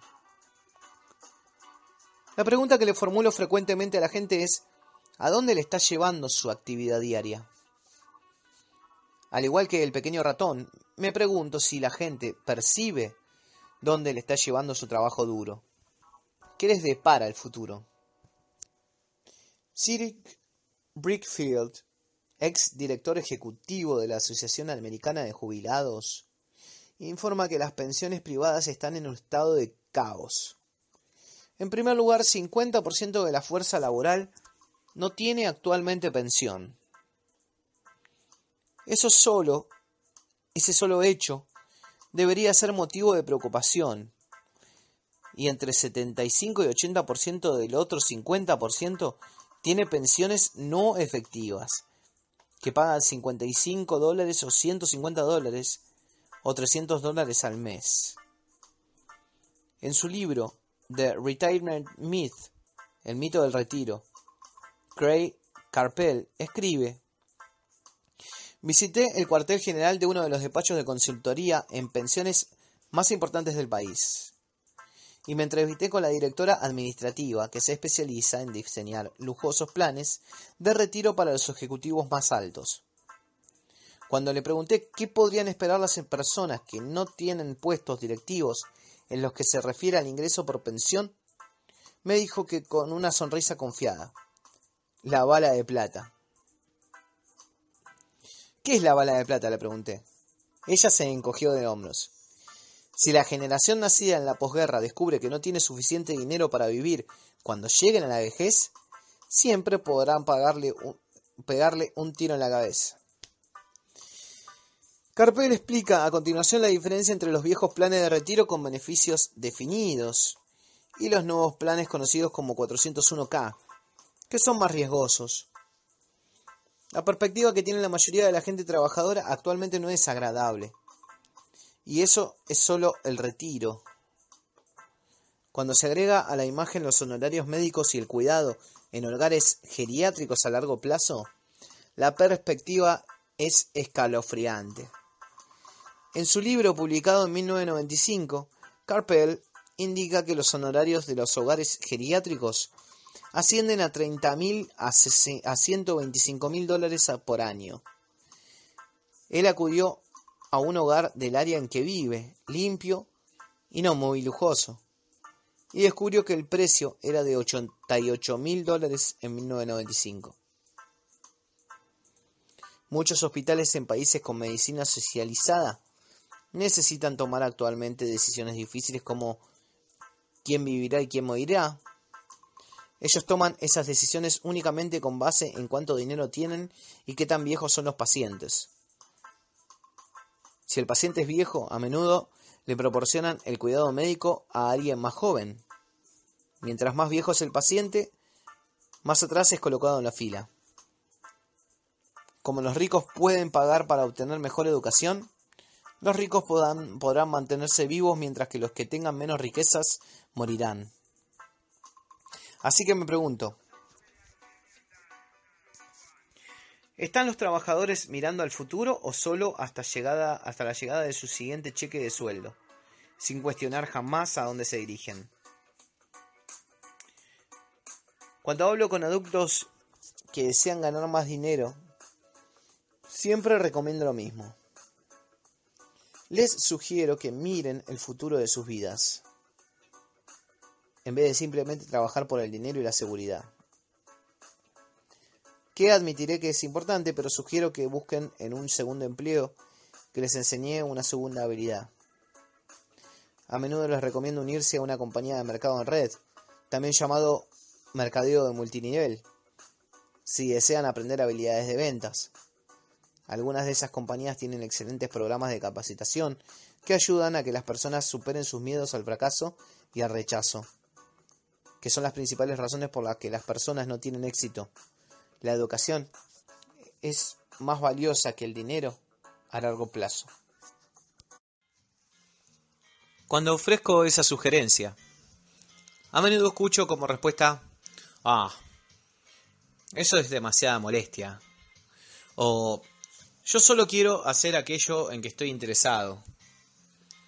A la afirmación es demasiada molestia. Yo pregunto, ¿prefiere usted trabajar toda su vida y darle el 50% de lo que gana al gobierno?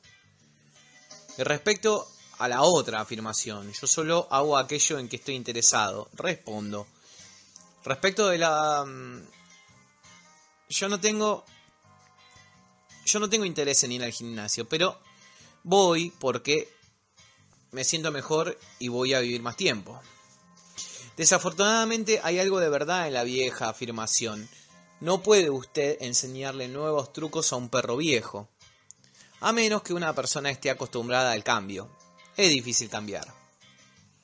Pero para todos aquellos de ustedes que posiblemente están interesados en lo que se refiere a la idea de trabajar para aprender algo nuevo, les ofrezco esta palabra de aliento. La vida se parece mucho a ir al gimnasio. La parte más difícil consiste en decidir asistir. Una vez que supera ese punto, es muy fácil. Ha habido muchos días en que no he querido ir al gimnasio, pero una vez que estoy allá y hago ejercicio, la verdad que es un placer. Una vez que termino de hacer ejercicio, siempre estoy contento de haberme obligado a ir. Si usted no está dispuesto a trabajar para aprender algo nuevo e insiste en especializarse en su campo, asegúrese que la compañía para la que trabaja tenga un sindicato. Los sindicatos fueron diseñados para proteger a los especialistas. Mi padre educado, tras caer de la desgracia, de la gracia del gobernador, se convirtió en el líder del sindicato de maestros en Hawái. Me dijo que ese era el trabajo más difícil que jamás había tenido. Mi papá rico, por su parte, pasó toda su vida haciendo su mejor esfuerzo para impedir que sus compañías tuvieran sindicatos. Tuvo éxito, a pesar de que muchos sindicatos se acercaron, mi papá rico siempre fue capaz de ahuyentarlos. Personalmente no tomo partido porque puedo percibir la necesidad y los beneficios para ambas partes. Si usted hace lo que la escuela recomienda y se vuelve altamente especializado, entonces busque la protección de un sindicato. Por ejemplo, si yo hubiera continuado con mi carrera como piloto, hubiera buscado empleo en una compañía con un poderoso sindicato de pilotos. ¿Por qué? Porque mi vida habría estado dedicada a aprender una habilidad que es valiosa en una sola industria. Si yo fuera expulsado de esa industria, mis habilidades aprendidas durante la vida no serían tan valiosas en otra industria.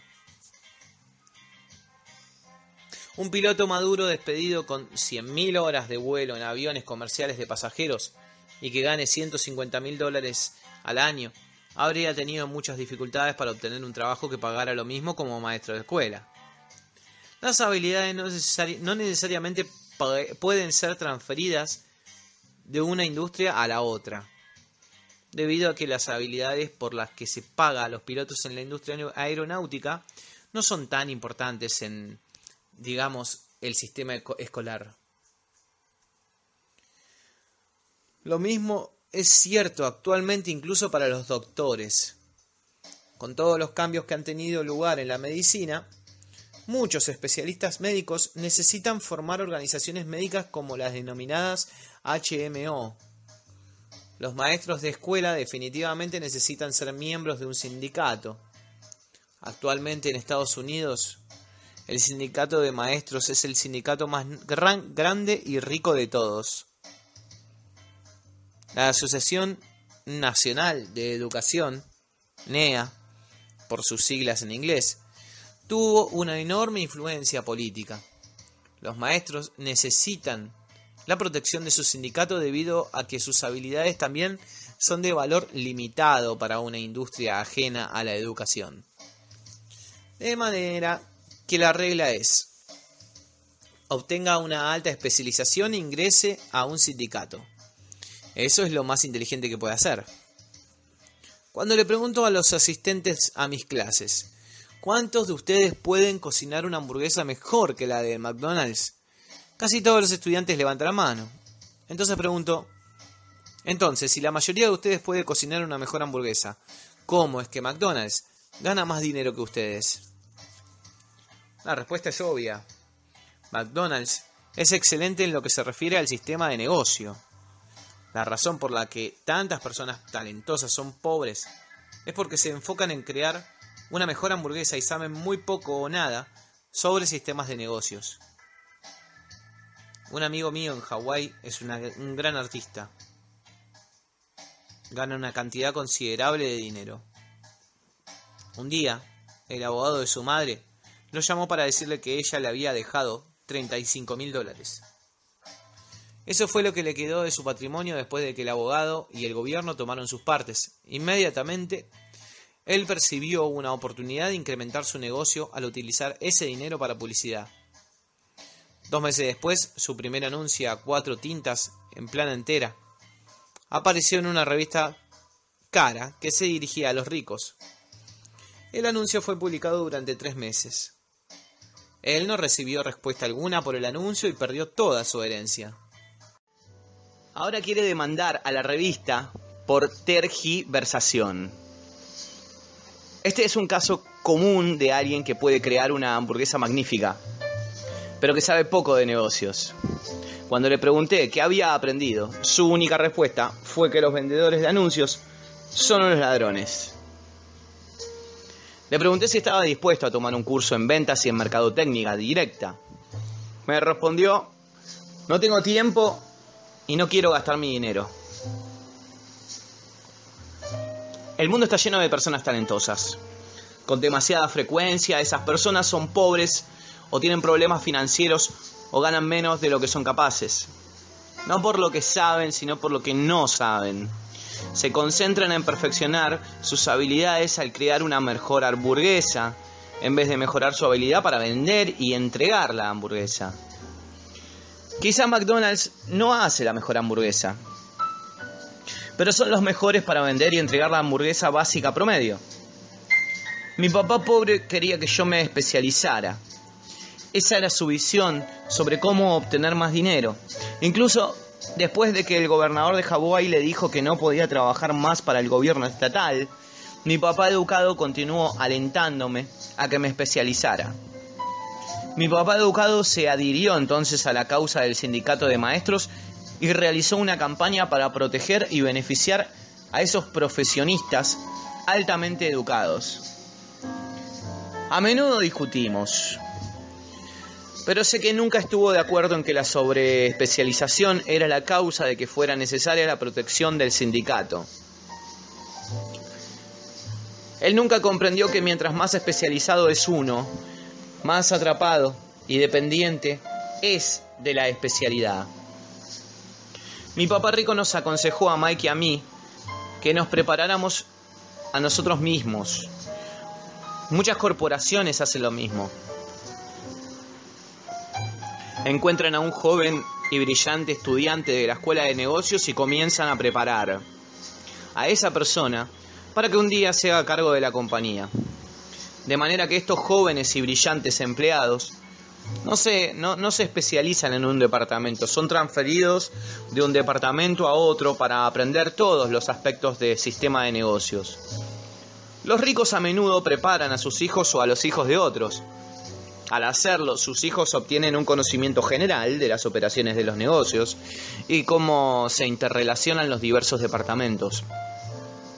Para la generación de la Segunda Guerra Mundial era considerado como malo saltar de una compañía a otra. Hoy en día se considera inteligente, dado que los empleados pasan de una compañía a otra, en vez de buscar una especialización más profunda. ¿Por qué no procurar lo que puede aprenderse en vez de lo que puede ganarse? En el corto plazo puede ganar menos, en el largo plazo puede tener mayores dividendos. Las principales habilidades administrativas necesarias para el éxito son 1. La administración del flujo de efectivo. 2. La administración de sistemas, incluyendo a usted mismo y el tiempo con su familia. Y número 3. La administración del personal. Las habilidades especializadas más importantes son las ventas y la comprensión de la mercadotecnia es la capacidad de vender y por lo tanto de comunicarse con otro ser humano, sea un cliente, empleado, jefe, esposa o hijo, lo que constituye la base del éxito personal.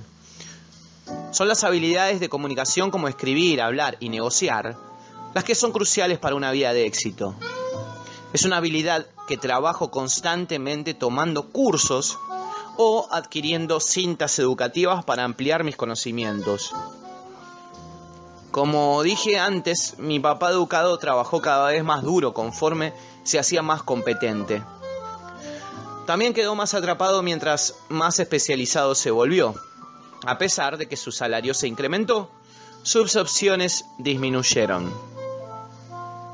Poco después de que fue despedido de su trabajo en el gobierno, descubrió qué tan vulnerable era en realidad desde el punto de vista profesional.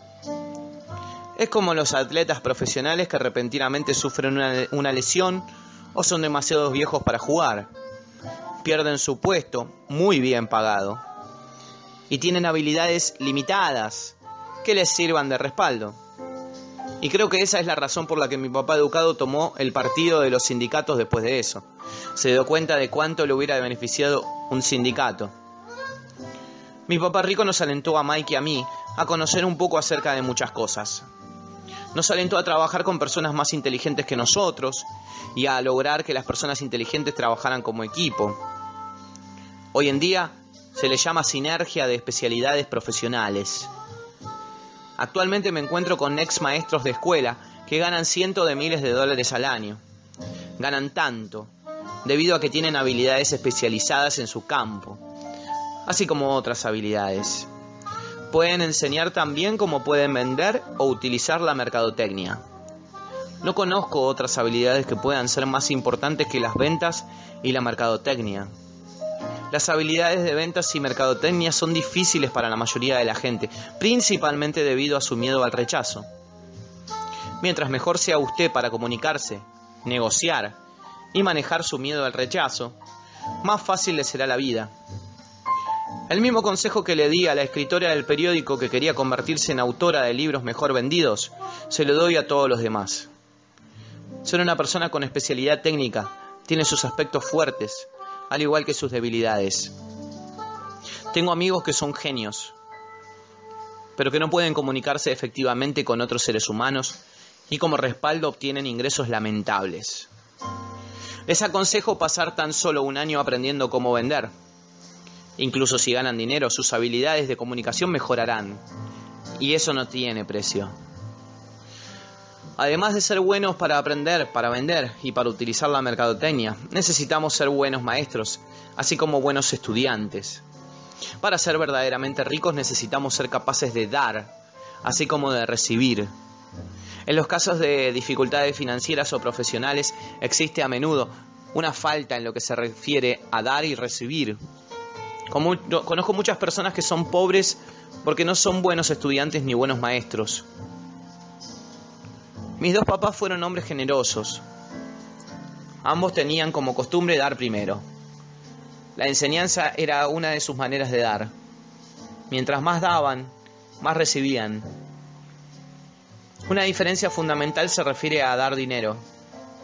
Mi papá rico, mi papá rico daba mucho dinero a los demás donaba a su iglesia, a la beneficencia, a su fundación. Él sabía que para recibir dinero es necesario dar dinero. Dar dinero es el secreto de muchas familias pudientes.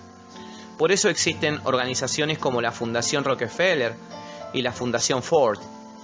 Son organizaciones diseñadas para tomar su riqueza e incrementarla, así como donarla en perpetuidad. Mi papá educado siempre decía, cuando tengo algo de dinero extra, lo dono. El problema es que nunca había dinero extra. Así que trabajábamos más duro para obtener más dinero, en vez de enfocarse en la ley más importante del dinero. Da y recibirás. En vez de ello, él creía en recibe, recibe y entonces darás. En conclusión, yo me convertí en ambos padres. Una parte de mí es un capitalista que ama el juego del dinero, que gana dinero. La otra parte es un maestro con responsabilidad social que está profundamente preocupado por la brecha creciente entre los que tienen y los que no. Personalmente acuso como responsable al arcaico sistema educativo.